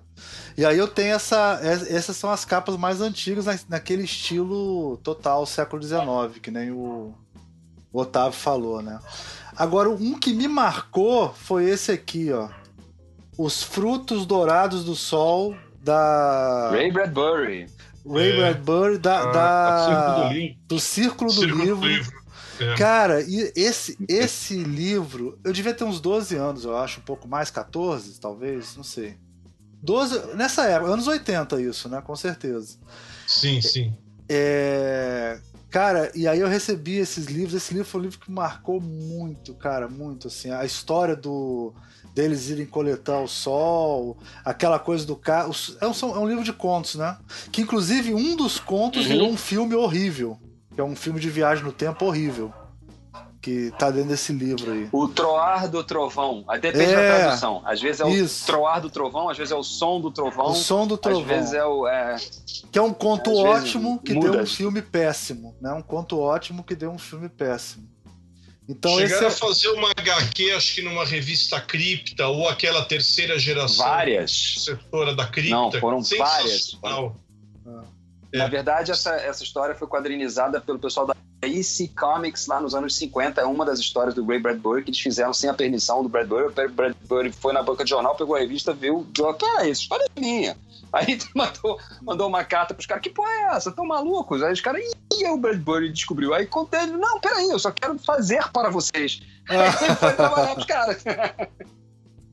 Não processar, é... não, só vou fazer para vocês. Deixa que eu faço, eu faço. E essas capas não são nem tão boas, nenhuma delas é tão boa, não. E, e tem essa última que é Sonhos do Robô do Isaac Asimov, que, eu, que, que é feita com aerógrafo nesse estilo que fazia sucesso antigamente, né? Mas é que eu achei muito legal a ideia do robô dormindo. Eu não acho nem a capa tão legal assim, mas o conceito do robô ah, dormindo. Ah, lembrei, é. lembrei, lembrei. Eu botei lembrei, aí pra vocês lerem, pra vocês darem uma é, olhada. Essa capa dos frutos dourados, viu, Mir? Que é a ilustração é muito bonita mesmo. A ilustração mas, é bonita. A, a, mas é, a tipografia tipicamente não é aquela capa que não tem nada a ver com o livro, absolutamente. Não, não, nada a ver. Nada, nada, nada. É, mas é bonita. É. A ilustração é. é legal, a tipografia é ruim, né? O, o, o é. dos sonhos do robô só é interessante esse conceito do robô dormindo, assim, que eu acho interessante. É muito legal. Porque é uma coletânea de, de contos do, de robô, do Isaac Asimov, mas não é exatamente o robô. Tem coisas do robô, tem coisas que não é do robô e tal. E eu acho esse conceito legal. Agora, eu gosto muito dessa capa do Rama que o cara detonou, sabia? Como, como uma capa atual que eu acho que funciona muito bem, porque é uma capa que. É aquela capa que você termina de ler o livro, você olha a capa de novo, você. Ah, entendi. Sabe como é que é? é ela meio que. Sim. Eu acho uma capa, apesar do cara. Eu não sei quem não gostou, foi um autor, né? Um autor de, de ficção científica, né? Foi o Calife. É. é eu, eu, eu acho. Calife. Eu acho essa, essa capa tem tudo a ver. Eu acho uma capa muito legal. Inclusive, acho melhor do que a nova que saiu agora, que é tipo o Rama rascunhado, assim, no papel. É um desenho meio tosco, assim, da, da Também da acho nave. melhor. Eu acho, também eu acho, acho essa capa bem melhor. Mas como o Ivo falou. Essa... Né? É. Como o Ivo falou, também a gente tem esse olhar mais de design, de designer, não sei se. É, porque, aproveitando esse gancho rapidinho, é, a ideia de capa de, não só de ficção científica, claro, é meio aquela lógica do logotipo. É o que chega, é o que entra por último, uma vez que você já conhece direitinho sobre o que é o projeto. Certo, Entende? entendi. Eu acho que segue essa lógica. Não sei se vocês. Mas hoje em dia tem uma, uma, coisa que me faz notar uma diferença de preocupação em relação à capa hoje em dia, que, por exemplo, as editoras já fazem logotipos que são que atrapalham menos a capa. Não sei se vocês notaram isso, se vocês têm notado isso. Eles têm adaptado para ser, ser logotipos que interferem menos na capa. Porque na época da. Sim, é verdade. Na época da civilização brasileira, que o Ricardo, que o Guilherme estudou e que o, Ari, né, nosso amigo em comum aqui, também estudou, né? O Amauri, né, estudou. É, Amauri. O Amauri que estudou fez no o mestrado. projeto dele. Isso. É, A, a- no- a marca não ia na capa às vezes, né? Não ia logotipo da, da editora Não. na capa às vezes. Não, É, as capas, aí é mole fazer capa linda, né? Também é mais fácil. Agora tem que botar uma borboleta vermelha e verde, fica mais difícil, né? É, fica mais difícil. Então eu acho que até essa, essa ideia das editoras terem é, simplificado as marcas para não interferir tanto na, na capa, eu acho que já é sinal que é, um, é uma. Está se dando mais importância a isso, né? De, de maneira geral, né? Aliás, olha só, uma dica aí. Valia um link para dissertação do Maurício sobre as capas, não é não? Sim, Valia um sim. link aí. Ah, sem dúvida, É, sem dúvida. A gente Ele gosta fez- também do artigo, Porque é dos artigos que muito legal. Sim, sim. É, o é seu muito papai e a interessante. Mauri. Muito. É. Vamos Aliás, ele os tava links. falando de você outro dia, o, o Almir. Ah, é, a Ele Maria? tava falando de você outro dia. Falando Ah, mal, com É, certeza. tava falando de você. Não, tava não, tava elogiando. Ah, não aguento É, mais aquele Almir e tal. Não, tava elogiando. Pô, o Mir- o Mirabô, o Mirabô é um cara legal. Botafoguense, né, Tá. Otávio? A gente, tá, a gente tem uma certa. É. Bota- bo- os sei, botafoguenses têm coisas comentários. incomuns. Pode fazer, Posso- depois É, eu edito. Não vou fazer comentário. não vou fazer comentário. Não, deixa isso pra lá. É, então. é, mas- ah, sim, uma coisa que eu queria falar. Vocês estão aí elogiando pra caramba Círculo do Livro, tá? Cara, as- algumas das piores capas de ficção científica da história da, da- da- do, Sim, é editorial verdade. brasileira É do Círculo do Livro. Eles É. pegaram um pobre de um filme chamado Logan's Run, Fuga no século 23, e utilizaram frames, utilizaram fotos still desse filme para capa de pelo menos dois livros que não tinham absolutamente nada a ver com peixe. Como, por exemplo, é, A Ameaça da Terra, do Robert Heinlein, que tem na capa da, da edição da- da- do Círculo do Livro uma foto com Michael York e a Jenny Agutter, que são os protagonistas de, de Logan's Run, que não tem nada a ver com peixe. Assim, tu fica, caraca, que esse cara tá fazendo isso? E a outra é um, um livro do Robert Silverberg. Qual era o nome, Ivo? Desse livro do Silverberg, por sinal, eu muito lembro bom, até que é o robô, é uma coletânea É, de É o, ro- é o robô. Aquele robô é outros- prateado, é, outros não tem mundos. nada a ver. Outros. É, é, Outros tempos, contos, outros mundos. Outros tempos, outros mundos. Isso. Aliás, serviu esse nome foi dado como foi, foi homenageado em outras copas, outros mundos. O livro, a antologia que deu origem ao meu projeto em Tempol, né? O conto, o conto Ema Paulo Rossi meu apareceu nesse livro, Outras Copas, Outros Mundos, cujo título era uma homenagem a esse Outros Tempos, Outros Mundos, não é isso? Do Robert Silverberg É certo? E a Sim. capa é o robô. A capa é o robô do Logan's Run. O que, que tem a ver com peixe? Por que, que os caras fazem isso? Tá vendo? É a mesma lógica que vocês falaram lá da, da, da Argonauta que metia uma capa que, ah, pô, legal e tal, mas não tinha nada a ver com nada. É, é, olha aí, olha o problema. Eu sou, sou, adora, sou adorado círculo do livro. aí. Entendi. Essas Mas é maravilhosa, mas eu não consigo queria falar ter- mal da Ah. coleção. Não. Queria até. Amo Isso é o Argonauta. passado, glorioso passado que saía FC aqui no Brasil, mas hoje em dia, por exemplo, sai coisa moderna, né? Sai Cixin Liu, lá o problema dos três corpos, tem, mu- sai a Guerra do Velho, Old Man's War. Então, quer dizer, tá saindo História coisa você, atualizada, né? E autores novos, porque durante décadas é, adoro Clark, gosto do Asimov, não sou muito fã do Bradbury, eu, tenho algumas coisas polêmicas nos meus gostos. Respeito o Bradbury, mas não gosto, respeito o Led Zeppelin, mas não gosto, assim, algumas coisas eu sei que eu polemizo. Mas tá saindo coisa nova, tem-se coisa nova e, e, tá, se valendo a pena ah, essa retomada. O mercado tá investindo em alguma coisa. Queria aproveitar o gancho até para sugerir uma pergunta, não sei se Pode falar, cabe. pode fazer. Até joguei aqui na legendinha. É, qual, justamente, a capa mais what the fuck de livro de ficção científica que vocês já viram na vida? E a gente já Mas no bom ou no mau sentido? Não, no, no sentido do bizarro, no mau sentido no final das contas, As entendeu? do GRD, as das edições GRD são todas what the fuck, né? Não, não- acho que difícil que presta lá. Cara, eu tenho uma que assim, eu infelizmente esqueci o nome do livro, mas era da Argonauta.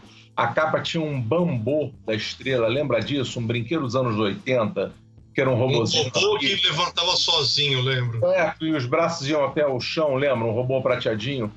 Cara, tinha um raio de um bambu na capa, uma foto com uma luz meio esquisita, meio roxa e uma névoa saindo. Eu olhava aquilo, cacete, cara. Foi ali quando eu vi que eu tinha, devia ter uns 15, 16 anos, eu olhei, ah, tá, talvez nem tudo faça muito sentido nesse tal de mercado editorial às vezes, entendeu? Porra, não é possível, enfim. Quem aprovou isso, né? É. Você É fica se verdade. perguntando: quem aprovou isso? Quem, quem aprovou isso? Quem deu ok pra isso? É. Pelo amor de Deus. Alguém mate esse homem, essa mulher, que aprovou isso. Pelo amor de Deus. Faça Agora, não sei, cara. O capa what the fuck. Ah, rapaz. Assim, nada a ver, absolutamente nada a ver com nada. Hum. É, porque cair na Argonauta é meio óbvio, entendeu? Como, como o Ivo falou, tem lá uma, uma Enterprise no, no livro do, do, Van Vogt, que não tem nada a ver. E eles faziam umas coisas meio surrealistas também, umas colagens meio doidas. Mas, eu, honestamente... Ah, peraí. Peraí. Talvez... Tal- Não é exatamente what the fuck, mas a capa de Boneca do Destino. Vocês lembram dessa? Boneca do Destino de quem é? Do... Meu. Clifford Simac, não do Clifford Simac? Clifford Simac. Eu Acho que isso é do Da Simac. Emus, É, da. Emus. É. Da Emus. É, eu tô, eu- como eu tô no celular, fica difícil eu pegar a capa aqui, então eu tô fazendo tudo de memória. Mas é, até tenta remeter ao conteúdo do livro, mas é parcamente. eu- Na minha memória, ela é parcamente resolvida. Uma tentativa naive, de grafismos mais naive, que, assim, não funcionavam para uma capa de que se pretendia uma ficção científica dentro do, do- do contexto ali. Não, não havia o jogo, não, não te promovia um jogo e ao mesmo tempo não era descritiva e ao mesmo tempo não. Ou seja, é, era, essa aí me deu uma sensação de what the fuck. Entendeu? Tá aí. Essa é a minha capa what the fuck. Boneca do Destino É, eu tenho eu tenho umas capas eu, eu, eu tenho muita raiva das capas da da trilogia de livros Star Wars aqueles livros Legend do Timothy Timothy Zahn né que Hum. tem muita capa ruim, cara. E, e as capas são tipo, parece aquela coisa, uma embalagem de sabão em pó, sabe? Que tem um monte de splash, um monte de coisa assim. Uma foto do Han Solo, uma foto do. São as capas antigas e não são brasileiras, não. Elas são até em inglês, os Achei, inglês. ó, achei, achei a Achei. capa do, do, do, Ah, do Boneca do Destino do Clifford. N- é, Assim, sabe aquele, aquela pop art sem vergonha dos anos 70, aquela ten- tentativa de pop art com desenhos que o cara parece que fez aguache, meio. O nome, tem até a separando aqui. assinatura. Tem até a assinatura do cara, Edu. o Edu fez essa capa aqui com uma mesma coisa, sexista pra caramba, com as mulheres nuas aqui. Era transgressor naquela época, entendeu? É, cara, não, é horrendo. É só what the fuck mesmo, é só horrendo. Você fica assim, você, É, você pensa que é o isso. quê? Um livro da, é livro da, da Jacqueline Susan, é isso? É, é- é- que, que diabo de livro é esse? Livro da Xaviera Hollander? É, é o fim, é o fim. Se- Ivo, se você conseguir postar aí pro pessoal dar uma olhada, por favor. Eu tô aqui sem, sem condição. o Você já viu aí? Postou, eu, e antes disso eu postei um do James Blish. Esse livro do James Blish ganhou o Hugo e ele, e ele faz uma. Ele, ele fala de jesuítas no espaço, tentando catequizar. O livro, no, o livro nos anos. Acho que é fim dos anos 50, começo dos 60, a história. Então é bem sensível. Foi muito legal. Aí o GRD faz uma capa dessa. Eu- uma vez eu brinco com é, a boneca do destino que eu lembrava, essa era outra capa que não tem nada a ver o cara no. no. Na moto espacial. É, o, Na moto espacial, é da nada a ver também, nada a ver. Agora, aquela outra capa eu falo, uma vez eu lembro que o. Eu tava vendo um pessoal de quadrinhos comentando, o pessoal de quadrinhos pega pesadíssimo, né? Não, não é canelada, é porrada na boca. Cara, vem cá, tu foi no banheiro, voltou, escaneou o papel higiênico e botou na capa, né? Não é possível, né? Porque essa capa de lixo assim foi. é, Eu falo, não, É, não tem nada e- a ver e- riscos, são riscos. Isso, marcou muito a época. Essa é exatamente essa tipografia que essa editora usava, que é super pesado, parece com a serifa quadrada pesadona, parece até cowboy, assim. É. Clifford cima, pá! Era Isaac Asimov, pá! Tem nada é, a ver exato, com o livro. Né? Depois uma autor, assim, né? assim. É.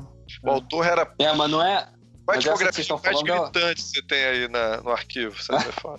É, eu tenho essa segunda é, capa era de... jet ski espacial, é, não tem nada a ver. É, isso é horrível, nada horrível.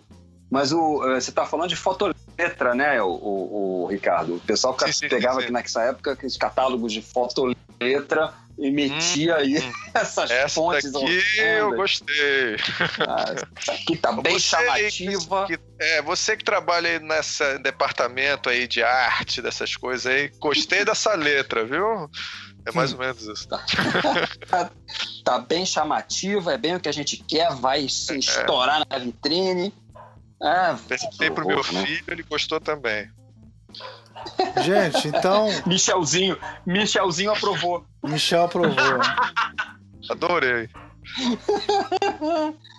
É, gente, aí, então a gente vai botar. Vocês querem botar, dar algumas dicas aí? Citar algum design importante que da área que, vocês, que a gente esqueceu de falar, fazer, algum nome. Fazer um jabá, fazer, fazer um jabá. Um jabá. É sempre bom vocês darem alguma bibliografia, porque os ouvintes curtem muito das umas referências para poder estudar os temas, né? Vai entrar o teu, vai entrar lá o, o artigo de vocês, né? Uhum. Mas é, vocês têm algum, algum livro, mais alguma dica sem ser Bom, documentário? Olha só, em primeiro lugar, em primeiro lugar, deixa eu dar uma notícia aqui que é legal. Eu e Ivo andamos conversando sobre a possibilidade da gente ampliar o artigo. E olha, primeira mão para vocês, hein? E talvez a gente fazer um livro sobre isso. Ah, legal. Pô, tá? legal. E... É, pois é. Estamos pensando se a gente faz isso, talvez seja um projeto para 2018, não sei, depende do nosso tempo aqui, nós dois somos extremamente enrolados, mas é uma ideia. Vamos ver se a gente consegue ir adiante, né? Estou botando isso aqui ao vivo para exatamente dar pressão na gente, para ver se a gente consegue. Se obriga, agora se obriga a fazer, né? Mas é, ele até já andou pesquisando algumas atualizações aí. Então a primeira grande novidade já basística é do futuro, né? Bem ficção Sim. científica.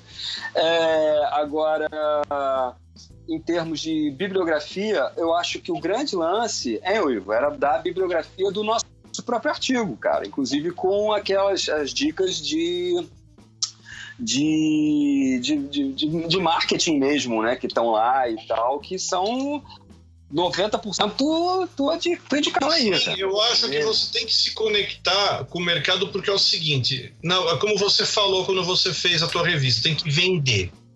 E não adianta, você tá lá para ganhar dinheiro, né? Se você tá afim de só viver pela arte, eu, eu sou muito cru e direto, acho que até porque eu sou engenheiro. Tá afim de viver da arte pela arte, então transforme isso num hobby senão vai ficar difícil, né? mas numa crise pior ainda. Então, é, o, o, livro fala do, como eu botei antes, o livro do Giglio, fala, a gente também fala de canais de distribuição, fala de outras coisas. Ah, lembra, o teu mas trabalho. Qual o nome aí? É, qual o nome aí do livro? O comportamento do consumidor, Ernesto Michelangelo Giglio, são pela Cengage Learning. É um livro bem interessante. Tem outros naquele nosso artigo que agora eu tenho que lembrar de cabeça, não estou com eles aqui. Não, mas tudo bem, a gente coloca o link, a gente coloca o link pro artigo, Isso. tá tranquilo. Eu acho que esse é o fundamental. O fundamental é, é, você tem que ajudar com que o livro seja vendido. Você, enquanto designer, essa é a minha opinião, tá? Se eu fosse ser um publisher, se eu ganhar na Mega Sena, acho que eu viro um publisher mesmo. Olha, se precisa, eu ia virar para o designer e ia falar: olha, a história é assim, assim, assim, assim, lê uns pedaços, a gente ia comentar a respeito, ia falar: eu, faça alguma coisa que me ajude a vender esse livro. É isso que eu pediria para o designer. Faça com que ele, ele, Então, quer dizer, o designer, lógico que vocês têm todo o, todo o arcabouço técnico e conceitual para encaixar. É, encaixar tendência, encaixar estilo, etc. Eu, como cliente, ia pedir só isso me ajude a fazer o livro ser vendido. Alguém vai bater o olho, o que é isso? Eu, há pouco tempo, comprei um livro sobre o David Bowie, com a morte dele, e o livro, a capa, tá o David Bowie naquela capa pinaps, mas a capa é metalizada, é linda. Aquilo chama uma atenção de uma forma assim absurda, absurda. Olha Ótimo. só, gente, o Ivo, é aquele, cara, o Ivo é aquele cara que a gente quer bater. É Ivo, é, Ivo, eu trabalhei, eu trabalhei com um cara que acreditava que era sociedade acreditava que se você botasse qualquer coisa em vermelho, vendia. Então a gente tinha que fazer tudo em vermelho para ele, cara. Tá assim, ele como é que ele fazer... nos palpites? Vendia? Não, não, ele não, ele acerta. Ele, ele era um cara que ganhava muito dinheiro, mas não porque ele usava uma estratégia para vender, porque, cara, assim, pra gente é um mistério. Como é que. Sei lá, cara, é foda. Eu acho que você tá certo. Você, tá você conhece o Silvio Santos, ele, ele já teve várias sacadas que ele peitou o SBT inteiro e deu certo. Oh, o, Com tem certeza. gente que tem o dom. Eu acredito nisso. Com tem certeza. cara que tem o dom, ele vê coisa que ninguém vê, sei lá. É, é verdade. Mas essa é uma coisa que eu tenho certeza que vende a única coisa Como que eu é aquela história da, da DC Comics lá nos Estados Unidos, que o editor na época, nos anos 70, mandava botar uma capa com um macaco? Não interessava não, não, não, Não, ao contrário, não pode ter macaco porque não vende. Não, é. botava não é? macaco é? que vendia mais. Pelo eu contrário. Acho o contrário. Não, não lembro. Ser um gorila, um gorila que ninguém come, podia ser um mico. Foi aquele, qual é o nome dele? Esqueci o nome de coisa. E assim, de vez em quando, de, botou quase uma espécie de, de, de cota de imagem de, de, capa de macaco, vamos assim, para dar uma ajudazinha na é, eu me lembrei que o, o Chip Kid, que é o grande é, capista norte-americano nos últimos anos, é, perguntaram para ele como é que faz para vender capa. Ele falou: o selo da Oprah. Ele disse: ó, selo da Oprah vende capa. O resto ele não sabe, ele não tem a mínima ideia. E ele é o grande cara que faz design de capa. É foda. É, olha, mas eu, só, concordo que não adianta a gente ficar coisa. sentado, chorar e não fazer nada. Né? Não, mas a gente sempre pode fazer que nem o Dave McKean, né? Também quero saber, não. Vou fazer como está o mercado editorial aqui, eu quero saber de fazer essas paradas, não. E dá super certo, né? E quebra completamente a parada. É, é aquilo que eu falo. É, o ponto é o que, que é, o clichê é só mais uma ferramenta e você tem que saber quando utilizar. Pronto, se o que está em determinado momento é o clichê que você está precisando para uma venda imediata, cara, então beleza, vai lá, vai faz. Agora, o problema é fazer sempre, né? Ou só fazer isso né? E aí você mata o grande lance do design, que é o experimental. Vamos lá, vamos tentar conhecer os métodos e os meios e partir para diante, fazer uma coisa diferenciada. Ninguém contrata um designer para fazer mais do mesmo. Esse é ponto. Podem até querer que ele venha fazer, mas o que que vende um designer? O que que vende um designer? Aquela palavrinha mágica que ninguém sabe conceituar, criatividade.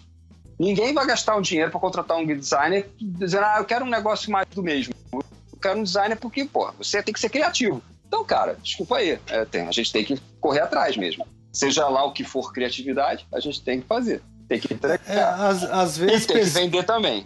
É, às vezes pesquisa não resolve tudo, né? Porque você faz a pesquisa para atender o que o público quer, mas às vezes quando você faz, tem que fazer que, às vezes algo que nem o público sabe que quer, né? Então é, é, é, complicado. Antecipar isso, né? a tendência. Antecipar a tendência. Antecipar a tendência. É. Steve Jobs na Apple, ele conseguiu, né? É. Por exemplo, é. mudar. E já tinha smartphone, eu lembro de ter visto smartphone em 2000, 2001, Motorola com Palm. Lembra do Palm? Sim, eu tinha. É, eu tive um. Lá, então. É. Eu tinha o um Pilot. Eu tinha o Pilot. E não pegou. É, e não pegou o, Steve é. Jobs conseguiu com o conceito do iPhone fazer pegar. Eu concordo. Vocês têm que ver além do óbvio. Não é, é fácil. Acho que realmente por isso que eu falo, o designer é um artista. Você vai ter que ver além do óbvio. Gente, o engenheiro trata de conta, de tendência. Eu vou jogar numa, numa tabela estatística. Meu linha de raciocínio vai ser completamente outra. Agora, como ver além do óbvio? Bom, por isso que vocês têm que defender o ganha-pão de vocês, né? Vai ter que dar é claro, certo. Claro. Sim. Claro. Gente, Bom, é... ah. vamos para as considerações finais, agradecimentos e tal. Quem começa? Pode começar, Ricardo. Você pode começar. Mas essa é vai seguinte, ser. Almir, você só eu, pode eu, falar eu, uma eu vou fazer o seguinte, olha só, eu já, eu já fiz a minha consideração final, tá? ok? Beleza? Pode, pode fazer, viu? Obrigado, galera. Obrigado. Revoltado? Esse menino tá revoltado, cara. Pô, Não, calma, que até o final ele volta pra falar de novo. Pode ficar. Vamos Bom, lá, Luiz. Vai, então? vai, vai lá, Luiz. Luiz Felipe, pode começar então. Ah, considerações finais, tipo o que? Tipo, busquem conhecimento, essas coisas assim. Ah. Caraca, tá difícil. que isso, cara? Que isso? É o vazio da. Que isso? é o vazio das ah. ideias.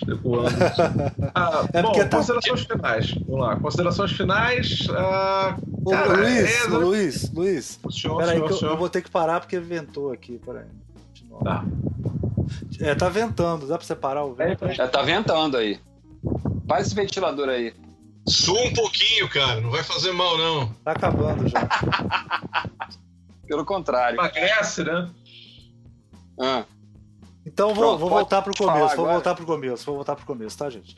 É, gente, então vamos para nossas considerações finais. É, vamos começar pelo Luiz Felipe. Luiz Felipe, quais são as suas considerações finais? Se quiser dar algum jabá, qualquer coisa, agora é a hora.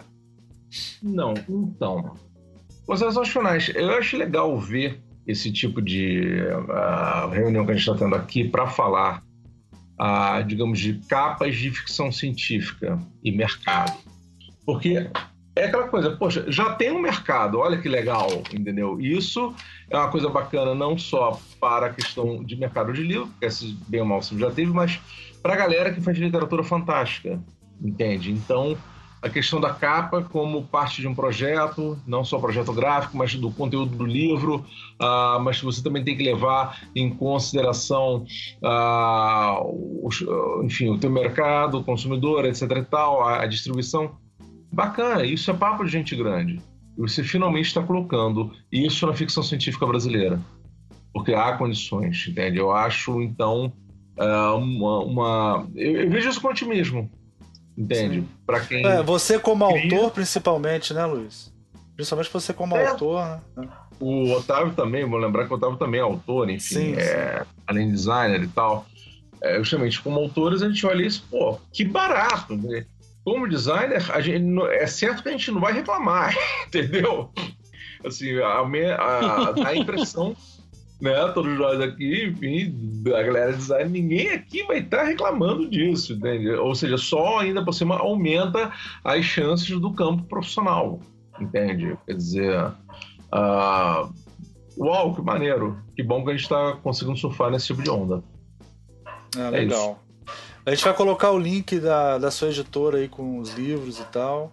Depois, Ah, legal, legal. depois passa pra olha. gente pra gente colocar. Direitinho, claro. Ivo, vamos lá. Bom, pessoal, como eu, falo, como eu gosto de falar sempre, até para os meus alunos, o mundo está ficando cada vez mais complicado. É, tem muito mais coisa concorrendo com o livro, mas ao mesmo tempo ainda tem gente comprando o livro e gente indo para soluções, seja uma capa melhor, um tratamento gráfico mais a ver, uma capa dura. ah, os, os livros da Dark Side vêm até com uma, um, um marca-página personalizado em alguns casos. Então, você que é designer, ainda tem um campo muito grande por aí. O importante é faça com que aquela pode ser até uma porcaria o livro, produto. Ajude que a gente brinca, né? No caso da embalagem, faça uma embalagem legal que ajude no ponto de venda. Isso vai de cada um. Estude, entenda o conceito, para quem que eles estão querendo vender aquilo, para quem, quem deve ser a- o, o- o cara que vai comprar, que vai gostar e, e, tenta, e tenta chegar dentro da mente dele. Se você conseguir, você cumpriu com o objetivo, meus parabéns. Legal. Acho que é só isso. Legal, Maneiro. legal. Vai lá, Otávio. Oi, agora é minha vez. Então, é, eu concordo um pouco com, com o Luiz Felipe que a gente saiu de uma fase. Quando eu entrei nesse negócio de ficção científica, já designer, já eu comecei tarde, era tudo meio uma filosofia fanzinesca. Entendeu? O cara fazia capa, escrevia o conto, fazia a capa da publicação, em yourself. xerox e tal. É, era muito punk, muito do it yourself mesmo, e aquilo me incomodava tremendamente. Tanto que muitas pessoas olhavam para mim meio torto. Eu já era coordenador de arte do Globo, e aí eu entrei nesse negócio do, do- do- do- de ficção científica brasileira e via tudo feito nas coxambras. Eu ficava revoltado. Não, não era nas coxambras, era como, como, como era possível ser feito na época. Né? E eu ficava sempre tentando, não, vamos lá, vamos fazer melhor, vamos mais adiante, vamos e tal, blá, blá, blá. E é muito bom realmente a gente estar reunido para discutir como assim, olha, há um mercado, há editoras fazendo isso, fazendo de uma forma séria, consistente, com uma visão mercadológica, cometendo erros, analisando erros, analisando os acertos. Naquela época, você falar dos erros era até ofensivo. Porque o cara dizia para você, pelo menos eu tô fazendo alguma coisa, pô. Sim. Né? É, não tem nada, né? É, hoje não, você já pode falar dos erros, dos acertos, das prospecções, das possibilidades e de uma no... e de novos formatos, né? O, o e-book ou o que for que vier pela frente, que eu ainda acho que o e-book é só um primeiro passo, coisas melhores virão. Alguns dos meus alunos da pós já estão trabalhando nisso, já estão trabalhando em. em eu, tô, eu, sou professor da pós de, de, tecnologias e linguagens lá da, da ECO, né? Então a gente está trabalhando com outros conceitos de livro, jogo e, e, e quadrinho e eu, coisas que vão transcender, né? E a gente está nessa. Estar nessa é muito bom. E também culmina com uma outra coisa, né? A gente está discutindo essas, essas questões ao mesmo tempo que nós temos autores brasileiros quebrando a grande barreira que é publicar no exterior. A gente, esta semana, teve o Carlos Orsi, que é nosso amigo, publicando na Ellery Queen Magazine, escrevendo em inglês. Eu e, e, o Carlos já tínhamos feito isso antes, publicamos um conto numa antologia publicada pela Tor Books, quer dizer, nós nos, nós nos juntamos, escrevemos o conto a quatro mãos e fomos publicados há, há três anos. Né? E o Carlos dessa vez fez sozinho, tudo sozinho, foi publicado lá fora. Nenhum brasileiro leu essas histórias. Vocês acreditam nisso? É. Nenhum acredito, brasileiro eu, leu. Eu acredito. Nós escrevemos em inglês para o mercado americano. Ele escreveu agora, pô, num outro, num outro nicho, né? Porque a gente escreveu ficção científica, ele agora escreveu um polici conto policial. Num mercado competitivíssimo, dificílimo, e nenhum de nós, dos nossos contemporâneos, dos nossos é, é, é, colegas brasileiros, leu essas histórias. A gente escreveu para outro mercado. Então, é um momento de transição grande, gigantesco. O mundo, o mercado editorial está totalmente de pernas para o alto. Na década de 70, isso que nós fizemos era impossível. Impossível. Sim. E hoje já é possível. E hoje já é viável. A gente ainda se assusta um pouco, mas os americanos vêm falar conosco. Nós tivemos uma lista de discussão no início dos anos 2000 que juntou um bando de gringos junto com a gente. Eles conversavam muitas vezes, às vezes em pé de igualdade. E a gente ainda era muito reativo a isso. Não, olha só, o cara, o gringo vem aqui, a gente não sabia bem o que fazer e tal. Então, o mundo está mudando e nós finalmente somos parte dessa mudança. Então, é importante a gente estar aqui, é, é, é imprescindível a gente estar aqui. E outra coisa, a busca pela qualidade tá? é, é algo que a gente não pode desistir nunca. É, a qualidade da capa tem que refletir a qualidade do material interno. Não é só uma questão de venda, é uma questão de dignidade. Sim, sim. Muito bem. Fechei. É isso aí. E Ricardo, você? Olha só, eu já fiz a minha consideração final, tá? Mas você então, tem que fazer é, duas, você tem que fazer só, duas. Só agradecer, só agradecer. Eu já fiz a minha consideração final. Você perdeu esse momento, você ficou distraindo, tomando conta do programa. Você Pô, não gravei. Você tem que ficar cara, mais atento mim. Foi é, mal, não, você gravou, mas depois você vai ouvir, você vai ver. Gente, obrigado. É, meninos, então é isso. Meninos, não briguem, não briguem. Não briguem. Eu queria agradecer a, você, a, todos que participaram nesse nosso. nessa véspera de. quase véspera. véspera de véspera de Natal, né? Ficar até Antevéspera. aqui. Antevéspera de Natal, ficar aqui até de Já madrugada é gravando. de Natal, é uma da manhã. Já É, é, véspera de... verdade. Já é véspera. então, Feliz Natal para vocês. Obrigado pela participação. A gente vai colocar os links aí que vocês indicaram para os ouvintes poderem dar uma, dar uma conferida. E é isso, acho que a gente pode dar nosso tchauzinho tradicional, né? Então vamos Tchau, lá. tchau, tchau. Até mais. Tchau, tchau, viu? Todo mundo.